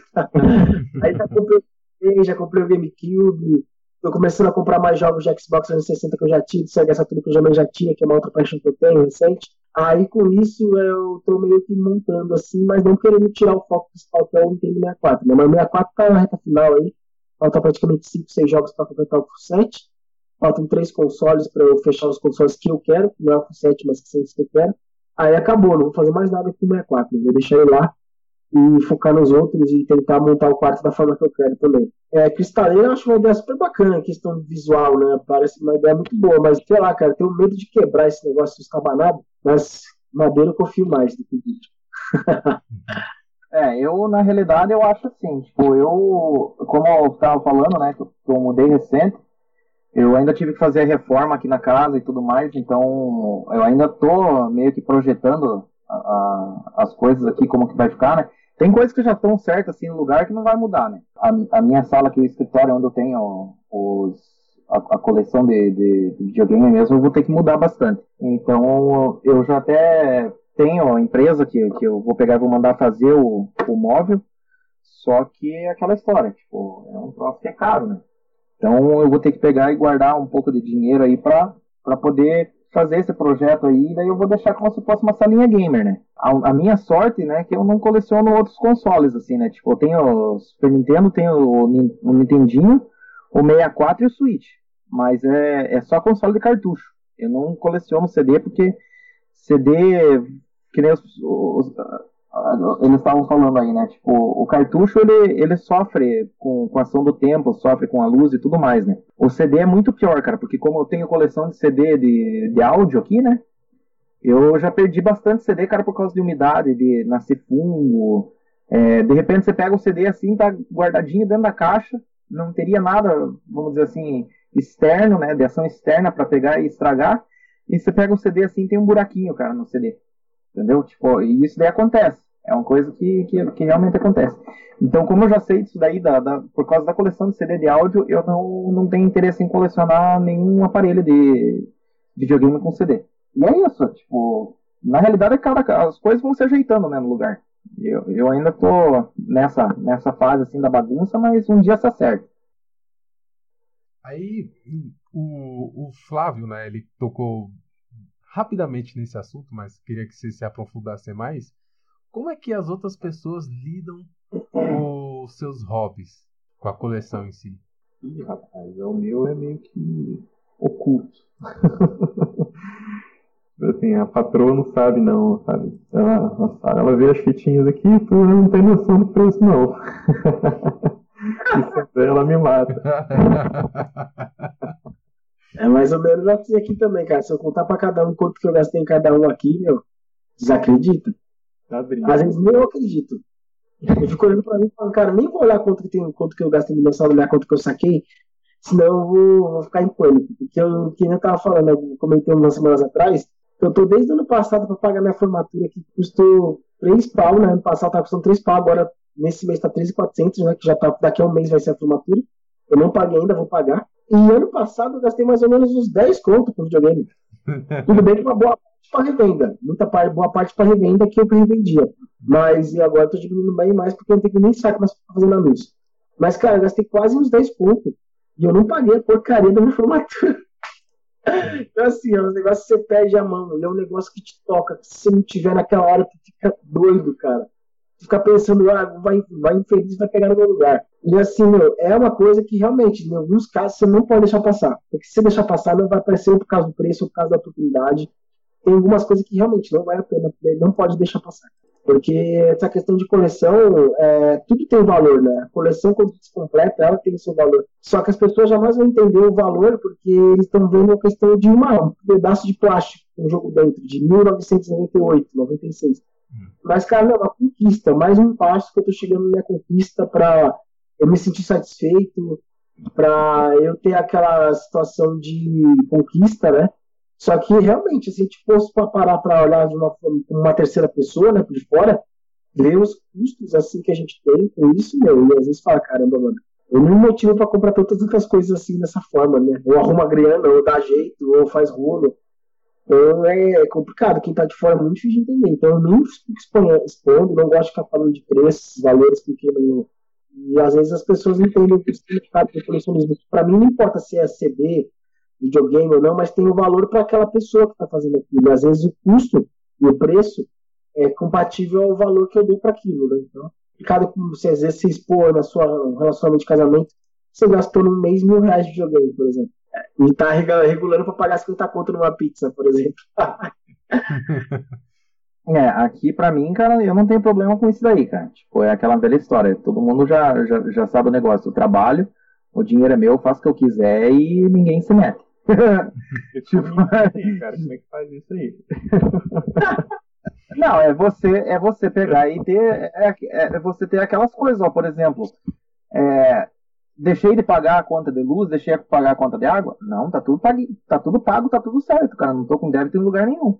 Mas é aquela coisa, tipo, agora, todo mundo tem que ter um hobby. Isso daí é uma coisa normal, tipo, se, vamos dizer assim, eu, eu acho uma coisa horrível, assim, as outras pessoas pegarem e olharem assim para você, nossa, mas você gastou tudo isso nesse cartucho, que não sei o que, que aquilo. É meu entretenimento, eu tô investindo em mim mesmo, entende? É, é uma coisa que se faz bem para mim, eu vou fazer, entendeu? E não seria, vamos dizer assim, por causa de uma pessoa de fora, ou algum comentário, alguma crítica, assim, que eu, que eu, que eu mudaria a minha opinião, entende? É, com relação a isso, eu tenho uma, uma, uma posição bem, bem sólida, assim, né?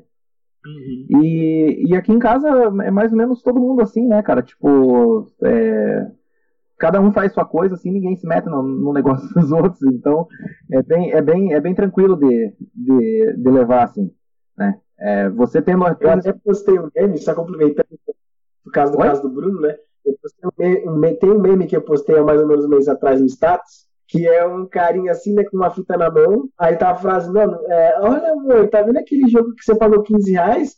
Que bom que você pagou barato, eu vi um anúncio dele por 300 contos. você dá sorte de pegar jogo barato, né, amor? Vou saber ela. É, isso é uma coisa que, vamos dizer assim, eu faço porque eu não gosto, né? Pegar e ficar mostrando o valor que eu paguei nos troços. Tipo, é uma coisa que, vamos dizer assim, eu, eu do, do, meu ponto de vista, só diz respeito a mim mesmo, né? E, mas eu mantendo com as outras responsabilidades, eu acho que não tem problema nenhum, cara. Que eu ia aproveitar, né, que já que estamos falando disso, e, tipo, isso tá é, diretamente relacionado à questão. Vocês têm planejamento financeiro é, em questão da na hora de colecionar? Eu não. tem não, cara, tem não. Assim, é mais de, de época mesmo. Assim. Tem um tempo que eu falo assim, ah, vou gastar um dinheiro com isso aqui. Aí eu acabo procurando umas fitas. Aí tem uma época que eu, ah, vou comprar uma peça o computador, vou comprar outra coisa. Eu acabo desviando o foco, né? Olha o eu gastei um dinheiro com Switch agora. Aí, mas eu não costumo fazer planejamento não. Acho que quando você. É legal planejar, né? Começa a planejar muito e dá estresse. É quando dá estresse é, não, não é gostoso né, fazer. Acho que eu, comigo é mais natural, assim. É, planejamento não. Né? É claro que as mais caras a gente tem que acabar fazendo um planejamento, né? O Fly Fighters Cult, a Wars. Eu peguei as duas ao mesmo tempo, então eu tinha um dinheiro na poupança, aproveitei, peguei a vista, tudo. Aí eu me programei para poder pegar. Agora as outras, não, até que foi bem natural. Bem, eu, eu nunca fiz planejamento para o 64. Eu sempre colocava os objetivos assim. Essa fita não vale mais do que isso, eu não vou pagar mais do que isso.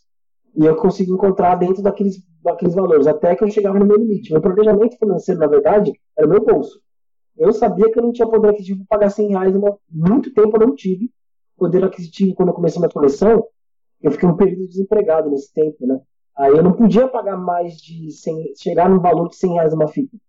Então eu tinha que chegar no máximo a fitas de 30 reais, fitas de 40 reais, lote, rolo, comprar um lote, revender o lote para recuperar o dinheiro que eu peguei do lote e ficar com a fita de graça. Eu já fiz isso várias vezes. Várias fitas minhas saíram de graça porque eu comprava o lote e o que vinha repetido eu revendia e recuperava o lucro. E aí eu conseguia até recuperar dinheiro, ter lucro, ter lucro às vezes. Eu fiz muito rolo, muito rolo para conseguir ter nessa, porque passei por uma, uma boa parte, uma dificuldade financeira grande nesse período. Ou ganhando pouco, ou tendo muita conta para pagar ou desempregado. Aí tive que parar de comprar fita, né? Agora, depois, né, eu, tanto que ano passado, graças a Deus, eu tive duas mudanças de emprego, eu tive duas oportunidades, em, em janeiro eu pedi as contas para outra empresa, em novembro recebi uma proposta melhor de uma terceira empresa e fui para outra empresa. Aí isso me deu poder para poder aumentar meu vivo, né? E chegar nas fitas de 200 reais, 300 reais. Que mesmo assim eu não paguei o valor que elas valiam, né? Muitas fitas que eu peguei valor mesmo de 200 reais, que nem a Warner, eu paguei 250. Ela vale uns 800 por aí. Eu dei uma sorte dos infernos. Mas assim, são coisas que assim, eu coloco o teto do que eu não posso pagar, que eles estão cientes disso. Meu teto é isso. Durante muito tempo meu teto foi 100 reais, depois 150. Aí foi afunilando assunto, eu, eu colocava teto. Eu diria que era um planejamento, mas era um respeito ao limite meu, das minhas condições financeiras. Aí agora sim eu estou fazendo planejamento financeiro com os outros games que eu estou investindo. Eu estou vendo, por exemplo, que o Play 3 tem muitos jogos que você consegue pegar mais em conta, que o GameCube tem muito jogo caro, o Sega Saturn só compensa pegar jogo japonês que é muito mais em conta do que o americano. Então, assim, são coisas que agora, hoje eu faço. Coloco na planilha, porque consigo parcelar, compro um ML parcelado. Eu coloco meu irmão, me ajuda a pesquisar fitas para jogar. Eu falo, ó, as fitas que já corri atrás são essas. E nenhuma dessas eu pago mais de 30 reais. Jogos, né? Pode dizer. E hoje estou conseguindo administrar melhor o que eu não fiz no começo do 64. Porque no 64 também não dava para fazer, porque era a minha outra realidade, mas seria bom também, né, ter feito, porque era mais fácil organizar financeiramente. Várias vezes eu fiz, é, deixei de pagar conta particular minha para comprar jogo, da emoção de não perder o jogo. Isso já é uma puta de uma cagada, né? Então são coisas que eu jamais faria hoje em dia, né? Deixar de pagar uma conta particular, arriscar até se meu nome para comprar um jogo de videogame. Chega um momento que você fica de uma forma tão desesperadora assim, cara, que você pensa, cara, eu vou conseguir, vou dar um jeito.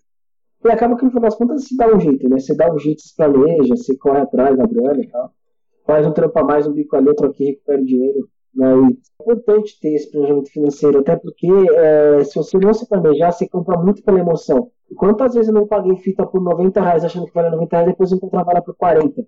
Por quê? Porque eu não sabia pesquisar LX, eu não sabia pesquisar Mercado Livre, eu não entrava nos grupos de Facebook.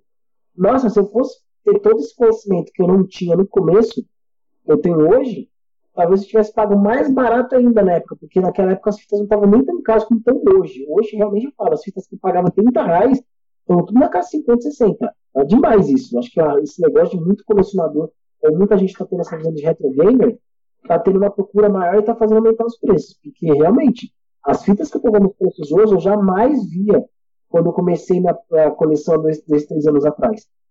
Então é uma coisa que tem que ficar muito esperta, porque, meu, tem jogo que realmente não vale o preço que o cara tá oferecendo. Então são coisas assim que você vê, cara, é, é muito complicado isso, né, questão de preço. Então, quanto mais barato você conseguir pegar, quanto mais você pesquisar, quanto mais as informações você tiver de site, contatos, tudo, leilões, que o leilão dá para pegar muita coisa boa, é mais fácil você conseguir não gastar tanto, porque gastar é impossível se você não gastar, você vai gastar uma nota. Só que o que eu às vezes comento com eles, para nossos jogos de 64, a nossa única vantagem é que se um dia, um dia a gente enjoar esse troço, ele com certeza vai valer mais do que o valor que a gente pagou. Porque não tem como não valorizar os jogos de, de fita Super Nintendo, Nintendo 64. CDs é meio relativo, mas os fitas com certeza, cada ano que fazem valorizar mais. E vão ser mais difíceis de encontrar. É, eu pra mim, cara, tipo, se eu tivesse plane planejamento, cara, eu não estava empenhado que nem eu tô agora, né? Essa que é a, mais, a, a maior verdade, né? Porque para terminar a coleção, cara, no tempo que eu terminei, assim, foi uma loucura. Chegou, por exemplo, na metade do ano passado, assim, eu lembro ainda quando a gente tava conversando no grupo lá com, com, com o Flávio, com o Bruno. Cara, eu tava fazendo compra tipo de 20 cartuchos, cara, chegando às vezes a 30 cartuchos no mês, cara. Então, vamos dizer assim, se você parar para pensar, é, eu terminei a coleção com um mês e. Aliás, um ano e um mês, mais ou menos. Basicamente, porra, 388 car cartuchos foi praticamente um cartucho por dia. E daí, nisso daí, você acaba entrando, vamos dizer assim, com cartuchos que são bem mais caros e tudo mais, assim.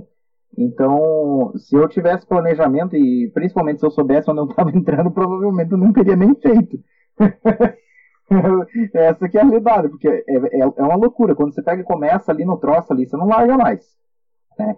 Eu cheguei, por exemplo, e eu tive o problema ainda, porque o primeiro quando eu voltei a né, colecionar 64, a primeira oportunidade que me apareceu, cara, foi um console com 35 cartuchos por mil reais, cara. E quatro. É, é, o console, 35 cartuchos original, quatro controles, é, memory card e Rumble Pack por, por mil reais. Então, vamos dizer assim, tipo, ali já, já acabou com tudo, né? Então, e daí é aquela história, né? Tipo, que, é que nem o Flávio falou, né? Tipo, você começa assim, que, que nem eu voltei a colecionar ali e tal, já tava com 35 cartuchos e eu já tava com intenção de pegar e fazer o full set. Então, é aquela coisa assim, na tua cabeça você já, nossa, já tem 35 a menos, entendeu? Só que na realidade a minha maior frustração assim foi, por exemplo, quando eu cheguei no 200, cara, que daí eu parei e pensei assim, falei, cara, agora que eu cheguei na metade do troço, cara. É tipo, nossa, parece que não acaba mais, cara. Então, planejar é bom, cara, e acho que também colecionar devagar, cara. Tipo, não, não, não recomendo assim entrar de cabeça que nem eu quis, porque é loucura. Foi, foi loucura para mim e, e, e, aquela história, tipo, as contas vindo, né? Aí você, você coça pra pagar, né? É bem interessante isso que vocês estão falando, porque mostra que com o tempo vocês adquiriram experiência e conhecimento, né? Do como colecionar, porque você entra na, no hobby você não tem muito conhecimento e você vai aprendendo conforme vai passando o tempo, né? Aproveitando já que estamos falando desse assunto, quais seriam tipo as dicas que vocês dariam para outras pessoas ou que vocês dariam para vocês mesmos no começo da, da coleção? Ah, cara, é assim, acho que o que o Flávio faz, né? O Flávio ele tem um, network muito bom, né? Ele sempre conversa, fala com todo mundo que ele coleciona. Ele é bem. Ele é bem assim, ele está sempre conversando e falando com todo mundo.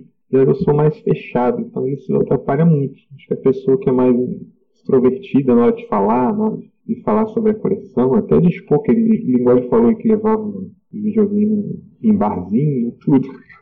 Acho que isso ajuda pra caramba. É um network muito, muito importante. Ele consegue muita coisa barata aí e participar, cara. Sempre tem, igual ele falou também, leilão, leilão de Facebook.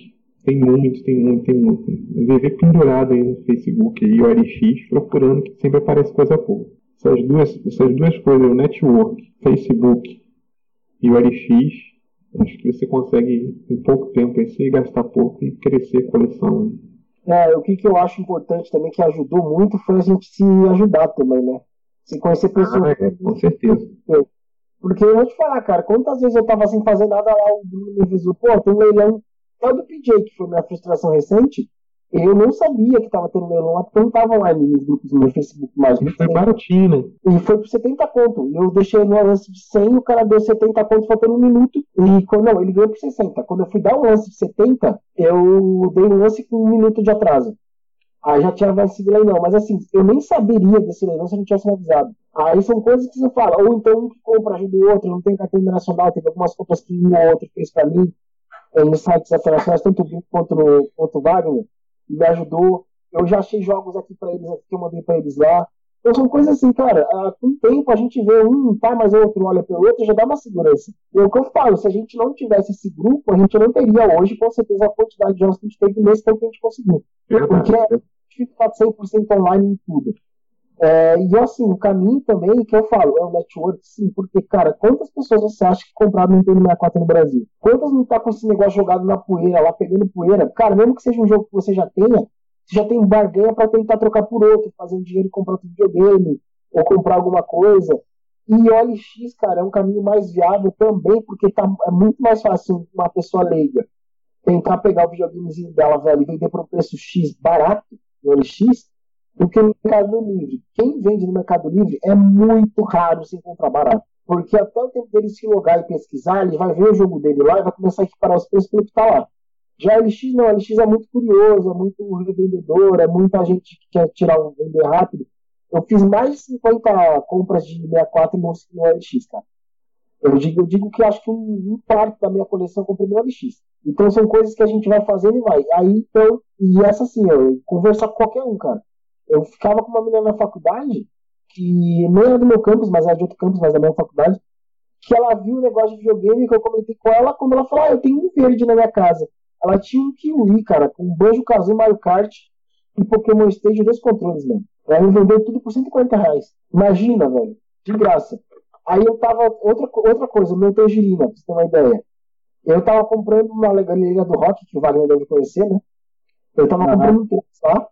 Aí o cara devia ter um menos de 30 anos, um molecão, eu comentei pra ele, ah, gosto de videogame, não sei o que, cara, você gosta de videogame antigo. Ah, você tem videogame antigo? Ah, cara, eu tenho um eu tenho um 64 laranja lá em casa, sério? Sério, mano, o cara tinha um 64 laranja, com dois controles meio cinza, meio laranja. Não sei quem foi o animal que fez isso, mas eu fiz, um, eu fiz o controle virar cinza e outro virar só laranja. Porque ele tava com o controle meio a meio. Na parte de baixo laranja, na parte de cima cinza e vice-versa. Ele tinha Mario Kart e mais um jogo X lá, cara. Resumindo, eu comprei dois controles, um Tangerina e um Mario Kart por 200 reais. O cara que tem tênis.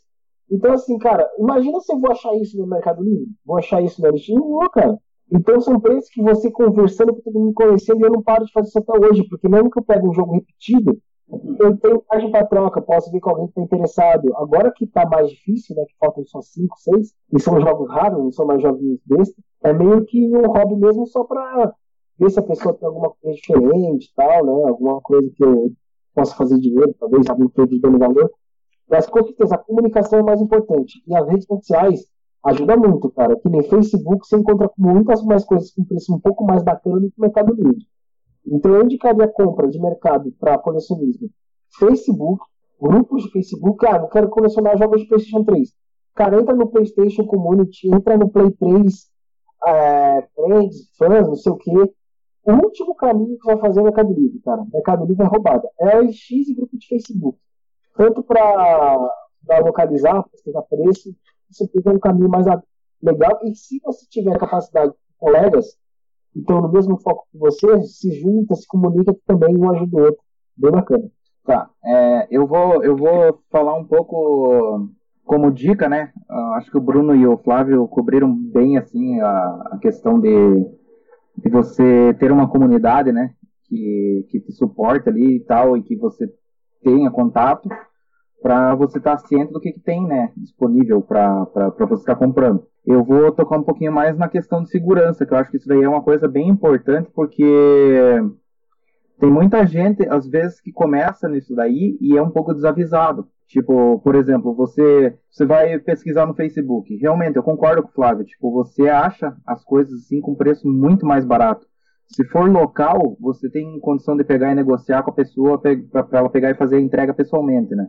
Ah, o mesmo também vale para o LX e talvez para outro, tipo de plataforma, né?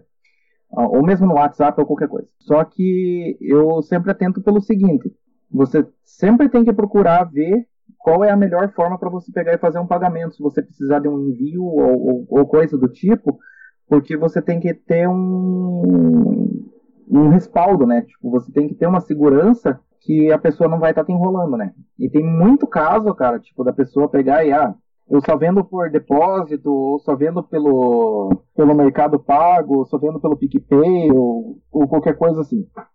Cara, você tem que colocar uma coisa na cabeça. Às vezes a coisa que tá mais barato é, é bucha, entendeu? Também tem dessa. Porque às vezes o cara tá, tá querendo anunciar uma coisa que ele não tem e ele faz um anúncio ali simplesmente porque ele tá querendo te enganar. Então, assim, a minha recomendação, cara, é se você vai pegar e vai comprar alguma coisa, sempre pede o cara para ele pegar e colocar no Mercado Livre. Por quê? Mercado Livre vai ser mais caro? Vai. É, só que você tem a, a segurança da que, que, eles te, que eles te fornecem, né? Que, vamos dizer assim, você pegou e fez a tua compra lá com o cartão, beleza. Você tem, você recebeu o produto, se o produto não tiver de acordo com o que, com que, com o que você tinha combinado, com o que a pessoa tinha falado para você, você tem até sete dias, cara, para reclamar e cancelar a compra gratuitamente. Então, tipo, não tem problema. E, e, então, vamos dizer assim, você acaba reduzindo a chance de, de você ser passado para trás, né? Que eu acho muito importante. Outra dica que eu gostaria de dar é procure sempre montar lote. Tipo, vamos dizer assim, no Mercado Livre é mais caro até um certo ponto. Se você for comprar um cartucho, aí eu, aí eu concordo, porque realmente não vale a pena. O que, que eu fazia muito? Eu pegava sempre via o que, que o vendedor tinha disponível, né? É, vamos dizer assim, a pessoa tem um jogo lá que eu quero. Eu vou lá, entro no anúncio do jogo, beleza. Eu pego e coloco lá, ver mais dados do vendedor. Clica lá, daí aparece, tipo, ó, ele tem mais coisas para venda ali. Eu vou pegar e vou dar uma olhada ali para ver se tem mais alguma coisa que me interessa por um preço bacana. E aí eu considero se vai valer a pena, tipo, pegar e colocar essas duas ou três coisas juntas, porque daí eu acabo reduzindo o, o custo do frete, entendeu? Por exemplo, se eu fosse comprar um cartucho, ia pagar 18 reais de frete, por exemplo. Só que eu sei, por exemplo, que o correio, eu posso, ele pode pegar e mandar, tipo, quatro ou cinco cartuchos e eu ainda vou pagar 18 reais, entende? Então, na distribuição do valor junto com o frete, o, o jogo acaba saindo mais em conta para você. Então, essa é, essa é outra dica. E a melhor dica, lógico, procure lojas de fora, né, cara? Porque o preço é reduzido praticamente pela metade, cara. Sem, sem falar também que a possibilidade de você pegar essas lojas assim, você acaba montando o teu lote do jeito que você quer. Então você já vai mais é, direto naquilo que você precisa. Né? Complementando só o que você falou, é importante, porque uma coisa que eu percebi é que, cara, sabe, o mesmo lugar que você compra, tem cara comprando para revender aqui. Então, assim, meu, se você sabe da onde, você tem ideia de onde da fonte do fornecedor do cara que compra na loja, que é o lojista, cara, você, você também tem acesso. Às vezes o que ele compra é um acesso que qualquer um tem, só que você não tem essa informação. E às vezes está pagando o triplo do preço, se deixando pagar porque você não tem o conhecimento de ir buscar num site de fora, de pesquisar no bem, de sei da onde, os preços são muito mais vantajosos. Porque, com certeza esses caras não estão fabricando um jogo antigo. Eles têm uma Sim, sim, só que é aquela coisa, né, Flávio? Tipo, isso daí entra na parte da pesquisa também, que faz parte da coleção. Por exemplo, lembra que você e o Bruno tinham dificuldade grande, assim, com os jogos japoneses mesmo? E daí depois que eu descobri a loja direto do Japão, foi a hora que pegou e deslanchou o negócio? O jogo real, pô. Exatamente. Um Tipo, dólar, menos um dólar. É, não só, vamos dizer assim, o, o custo reduziu drasticamente para todo mundo, como, tipo, vocês tiveram a disponibilidade muito, por exemplo, eu lembro que vocês achavam o Dor- Doraemon lá, por exemplo, era um jogo raro, assim, difícil de achar e tal. O Bom, três. depois- mas mesmo que seja o 2 ou o 3, você quase não vê aqui. O Animal Forest mesmo, que é, era raro aqui também, e era um cartucho com, com custo alto. Então, é, então parte dessas coisas, né? é, é- tudo faz parte da pesquisa. Se você pesquisar, se você tiver uma, uma mecânica de pesquisa no Google, você consegue. É, vamos dizer assim, eu tenho, eu, eu sou daquela filo- filosofia que o céu é, não é o limite, entende? Então, tipo, se tem alguma coisa, eu vou pegar e vou fuçar a fundo até eu achar, cara. Porra, é aquela velha história. Tipo, eu também nunca imaginava, cara, por exemplo, que eu ia. Vocês mesmos acho que ficaram meio de cara, né? O caboclo tá com 364 DD, cara. Eu nunca imaginava que eu ia conseguir isso, porque antes, quando eu pesquisava, eu não achava nenhum, cara. Aí, de repente, sem mais nem menos, tô com, tô com três. É, o meu, o seu e o do Flávio. É, tá mandar um pro Rio de Janeiro e um pro São Paulo. Era, velho. E aproveitar, né, para dar um complemento, né, sobre esse assunto.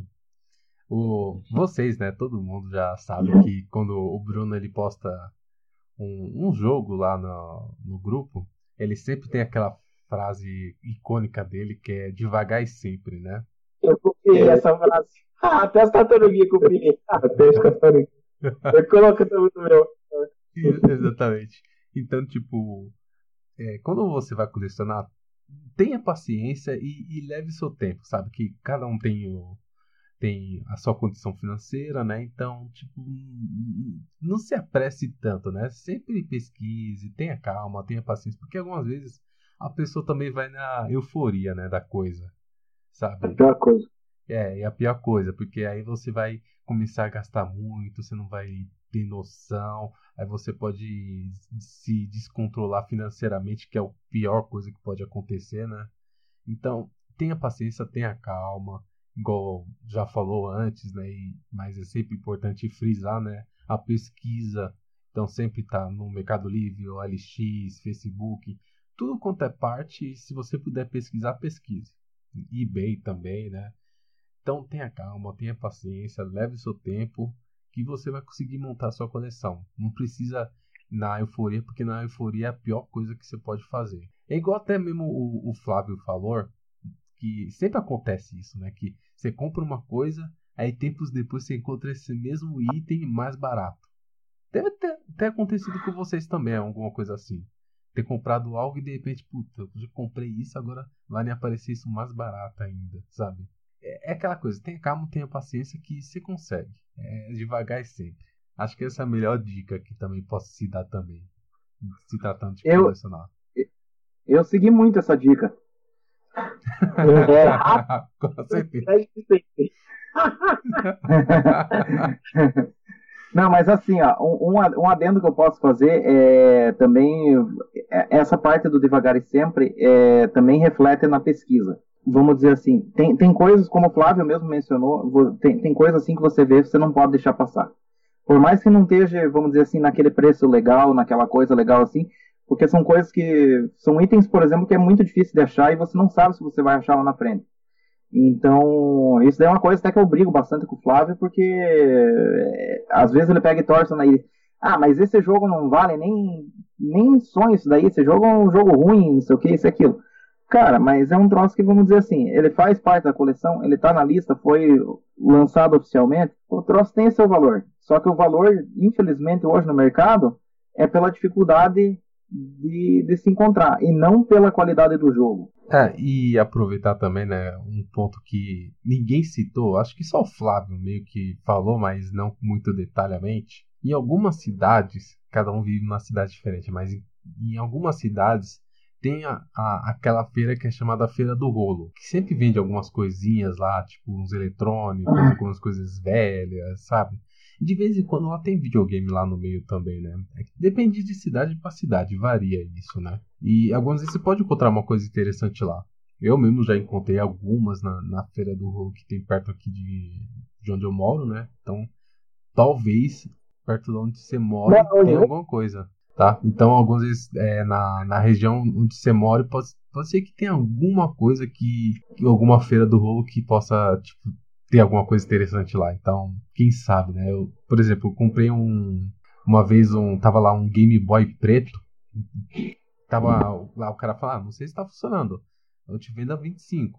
Mas é a conta de risco. Eu peguei, comprei e funcionou. Foi um ganho. Ainda mais que um Game Boy daquele dali, no Mercado Livre é, é muito mais caro.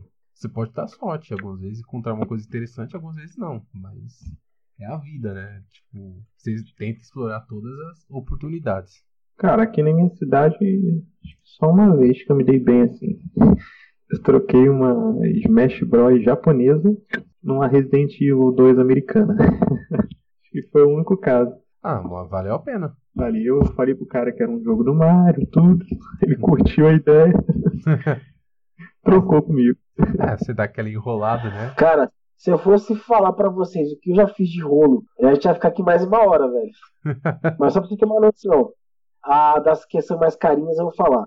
Ou mais famosinhas, que nem a, a Silver Punishment.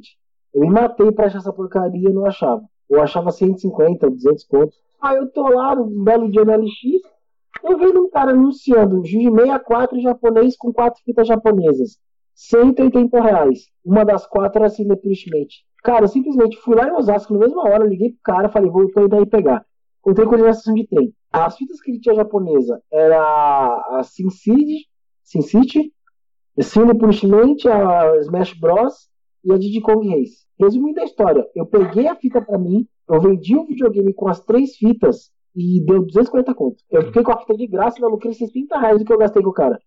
Sim, é Então assim, meu, porque pra ele era um jogo japonês que ninguém ia querer, não tinha valor nenhum. Ele nem sabia o que tava vendendo. Depois você arrumou uma pra mim, não foi? Eu arrumei uma pra você por 70 conto. Foi, foi. Eu mandei pra você assim, definitivamente. Aí outro, outro rolo, o cara tava lá, tem, tem um aqui em São Paulo, na Vila Madalena, um, um, agora tá famoso, em muitos lugares tem, né? Tem um mais famoso aí. Mas tem um bar de games aqui de consoles, tanto que eu vendi metade dos consoles que estão lá eu que vendi pra eles. Play 2, 64, da minha coleção do que tinha repetido, né? Aí lá vinha muita gente com jogos, alguma coisa, eu comecei a fazer uma amizade que eu fiquei trampando um pouco já com divulgação e fiz amizade com a galera. Tanto que comprei alguns joguinhos de algumas pessoas lá e tudo mais. Me chega um cara falando, ah, eu tô com jogos lá em casa da minha tia, posso ajudar aqui pra você dar uma olhada, se você tem interesse? Aí o cara trouxe. Ele me trouxe com caixa de locadora, mais ou menos umas 20 fitas. Porque era da locadora da tia na praia. Só uma fita que não deu pra vender, porque era uma fita do era Mario Kart que tava todo zoado por causa da. Como ele tava numa região de praia, né? Correu tudo. Mas só um jogo que perdeu. O resto dos jogos, todos eu tinha. Ele tinha, né? Dos 20 jogos que estavam lá. Aí ele tinha uma Star. Como é que é o nome? StarCraft. Essa fita todo mundo sabe que é no mínimo 200 reais, Luz, né? Uhum. Aí eu olhei, a única fita que eu não tenho é essa, cara. Você quer vender ela por quanto? Ah, mano, eu dei uma pesquisada, essa aqui vale uns 150, 200 reais. Cara, vamos fazer melhor? Me dá esses 20 jogos que você tem aqui. Em um mês e meio eu vendo tudo e eu fico com a StarCraft de, de presente, pode ser? De comissão que seja. Aí ele falou, beleza. Peguei tudo, anunciei tudo. Toda vez que eu vendi o jogo dele, depositava dinheiro na conta dele. Quando eu terminei de, quando eu terminei de vender todas, eu fiquei com a fita de graça. Então, assim, olha as coisas que eu faço, cara, pra conseguir ter os meus jogos, entendeu? Eu vendi uns 800, fiz uns 800 conto, cara. E ainda vendi por um preço médio, eu não vendi nem caro nem barato. Porque se eu demorasse muito pra devolver a grana do cara, o cara podia ficar desconfiado, né? E aí deixou tudo comigo, né? Sim. Então, assim, são coisas que a gente vai fazendo, cara, e, e vai com essa, vai tirando algumas vantagens pra cima e pra baixo aí. Então, assim, são rolos, cara, que você vai fazendo aqui ali, você vai se encaixando, você vai se encaixando. Mas tem que, é o que eu falei, que é, uma, que é o Bruno comentou de mim, cara, tem que se, tem que se comunicar. Você tem que dar um meio, você tem que dar um jeito, você tem que ir correndo atrás. Que eu falo, pra mim a vantagem do Wagner, cara, além de ser um cara puto inteligente, ele fala inglês pra caramba, sabe ler inglês, sabe se comunicar. Então, para ele, não é dificuldade entrar num site americano e ver um anúncio lá e tentar negociar com o cara enviar para cá. Então, assim, eu não tenho essa, essa autonomia, esse conhecimento para poder chegar nesse nível de negociação ou de, de correr atrás de coisas como essa. Eu vou no site inglês, tô ferrado se não tiver tradutor aqui, troço. Quanto mais dialogar com alguém. Então são coisas que você vê, cara, cada um tem seus caminhos de chegar em alguns pontos, né? E aí tem que saber os seus limites. Pô, então muitas vezes a gente fala que é grana também, mas não é só dinheiro, cara. É dedicação, é empenho, é perseverança. Você tem que se comunicar bem também, é ter pouco de paciência para esperar o momento certo. É um monte de fatores que você tem que juntar, cara. Porque dinheiro por dinheiro, cara, chega um cara aqui com um milhão de reais na conta. Eu te garanto eu não vou conseguir comprar as fitas tão rápido quanto o Wagner conseguiu. Que não é só dinheiro, cara. Mas tem que ter um propósito, tem que ter um objetivo, tem que ter um porquê, entendeu? Não é fazer por fazer, porque fazer por fazer, você vai ter um monte de tranqueira que você vai nem ter tempo de jogar. Tem um propósito aí, não é só acumular coisa, que tem muita gente que faz isso, e eu não considero algo tão, ah, tão bacana assim. Eu, não, eu acho que tem tanto significado. Bem, é, e uma última, para encerrar né, o, o podcast, que acho que é bem interessante, né, que ficou bem evidente, é que esse hobby, ele ajuda também a conectar pessoas. Todos vocês, tipo, se conheceram lá no grupo e se tornaram amigos e se ajudam até hoje. E, tipo assim, é, é tipo, claro, é normal, tipo, o hobby, ele pode ser até algo solitário. Tem, existe coisas solitárias, mas não precisa necessariamente ser. Então, tipo, tem pessoas que compartilham do mesmo amor que você tem por, por, aquela, por aquela mídia, por aquele jogo, sabe? Então, não precisa ser necessariamente algo solitário. Pode ser algo que você compartilhe com outras pessoas. É só você procurar. Existem grupos e tudo mais.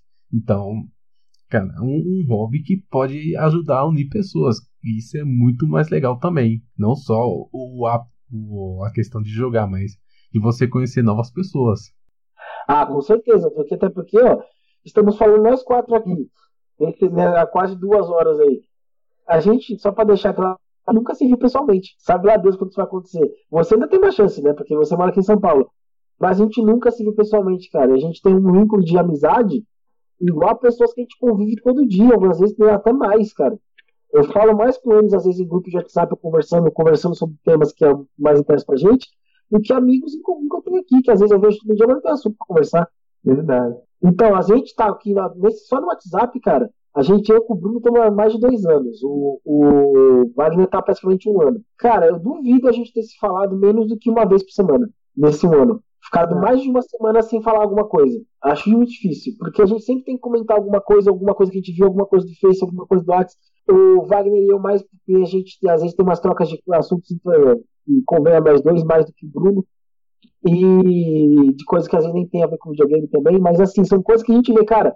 E às vezes você não tem um tempo desse para caras que as pessoas que você convive no dia a dia, no trabalho, da sua família, entendeu? Então, realmente, é uma coisa que une a gente e que tem um valor sentimental muito grande isso. Alguém tem um comentário adicional para fazer antes de encerrar? Eu, eu não tenho dinheiro para ir em Dubai, então eu realmente não conheço o Wagner ainda, pessoalmente. a privada do Wagner é de ouro, velho. Aham. Os caras são foda também, né, bicho? É. Você é louco.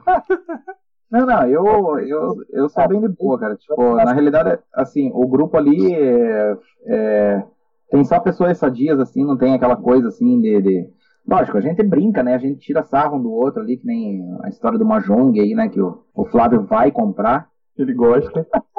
ele gosta. Ele vai, ele vai aprender a, amar esse jogo aí pra frente, pode ter certeza. Pro player. E daí ele vai, lógico, ele vai largar do futebol, porque ele vai ver que o Mahjong é um jogo bem mais cabeça, né? Juro que eu tentei jogar 5 minutos esse jogo, o último que eu peguei de Mahjong, e eu não ganhava o jogo nem ferrando. Eu falei, mano, que merda que tem que fazer? Jogar uma perto em cima da outra acontece o quê, velho? Vai se transformar em Pokémon essa porcaria? Não acontece nada, velho. Só fica jogando peça por peça aleatória igual no dominó e não vai pra lugar nenhum essa porcaria. Mas, enfim, é... então, assim, tipo, lógico, a gente cria uma, uma, uma, comunidade bacana, assim, e tudo mais, né? E o mais legal disso daí é, por exemplo, apesar da gente não se conhecer, cara, que nem, ó, eu comprei coisa, por exemplo, do Alex, que tá lá no grupo, com, é... o Bruno me, me doou o, o console dele, o Jabuticaba, que, vamos dizer assim, eu, tipo, também, ele, ele sabe que eu tô meio apertadão agora e tudo mais, né? Mas, puta, só pra por se desfazer, assim, tipo, do console dele, que tava lá na casa dele, cara, eu acho, puta, uma, uma coisa, assim, fora de série, cara. o Flávio também, é, o Flávio também, cara, tipo, a última vez que foi com esse cartucho, se eu não me engano, até, que deu a zica lá da contagem, pegou e me, me mandou, assim, do, do, nada, cara, do além, assim, tipo, pegou, mandou um manual do, do Gauntlet Legends lá, que eu, que eu tava querendo, e ele conseguiu barato lá, assim, tipo, então são, são coisas assim que é, é de ficar de cara, né? E, e eu também, tipo, trolei o Flávio assim, valendo uma vez lá, cara, que eu peguei e comprei, comprei no Mercado Livre duas, dois cartuchos Repro, cara. Um era o Stunt Racer e o outro era o Bomberman Second Attack. E daí eu tinha um cartucho japonês que eu tinha que enviar para ele, né? Aí eu falei, cara, eu vou pegar e vou zoar com ele, bicho. aí eu, eu mandei com caixa ainda. É, eu mandei, não, é, é a Reprocibe.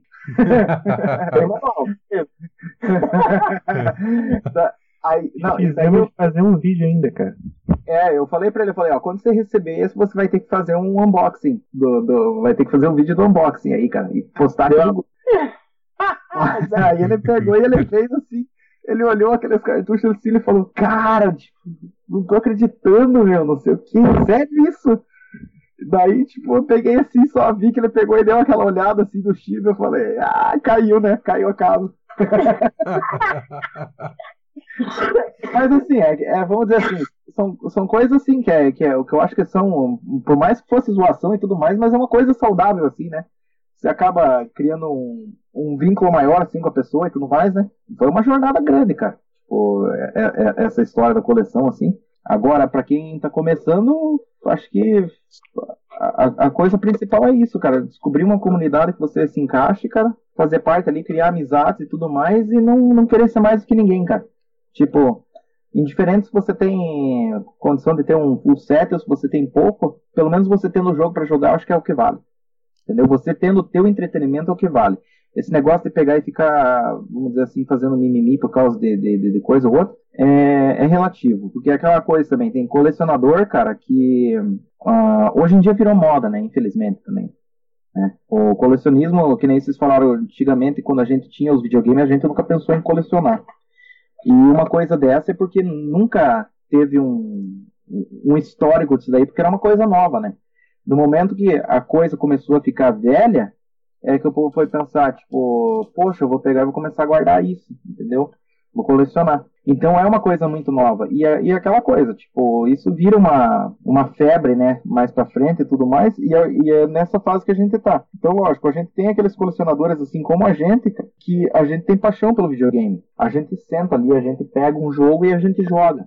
Então você tem aquele embasamento assim, ó, eu posso conversar com alguém sobre aquele jogo e tal, porque eu realmente sei do o que, que é aquele jogo, do que, que aquele jogo é. E tem aqueles outros que, lógico, também, que daí vão pegar e vão colecionar exatamente, tipo, ah, eu tenho dinheiro a dar com o pau aqui, vou pegar vou comprar os troços, vou ficar só me mostrando, né? Que vamos dizer assim, tipo, é uma coisa que não agrega muito, mas é aquela coisa, no, quando você tá na comunidade ali, você começa a selecionar e você sabe quem é e quem não é. Eu gostaria, né, de encerrar com, já que o Wagner citou a frase jornada, tem aquela como posso dizer, aquela frase que o mais importante não é o, o, final da jornada, né, mas o percurso, o caminho. E talvez essa frase resume muito bem a, o colecionismo, porque muitas vezes o mais interessante nem é o fim, mas é o percurso e o que você passa por ele. Então, tipo, a jornada em si é muito mais interessante que o final. Então, eu gostaria muito de agradecer vocês. Muito obrigado, Bruno. Muito obrigado, Flávio. Valeu. E muito obrigado, Wagner, pela participação. Por nada, eu queria aproveitar também mandar um beijo para minha mãe, para meu pai. Brincadeira. Incentivaram Mohamed, Mohamed, Mohamed. Sempre acreditar em mim. eu gostaria de agradecer a todos que ouviram até aqui. Muito obrigado pela presença, né? Foi uma, foi uma conversa muito legal, principalmente porque eu não conhecia tão bem vocês assim, né? Tipo, a história e é muito sempre é legal conhecer a história das outras pessoas. Muito obrigado a quem ouviu até aqui e até a próxima. Falou! Valeu! Até mais, tchau, tchau.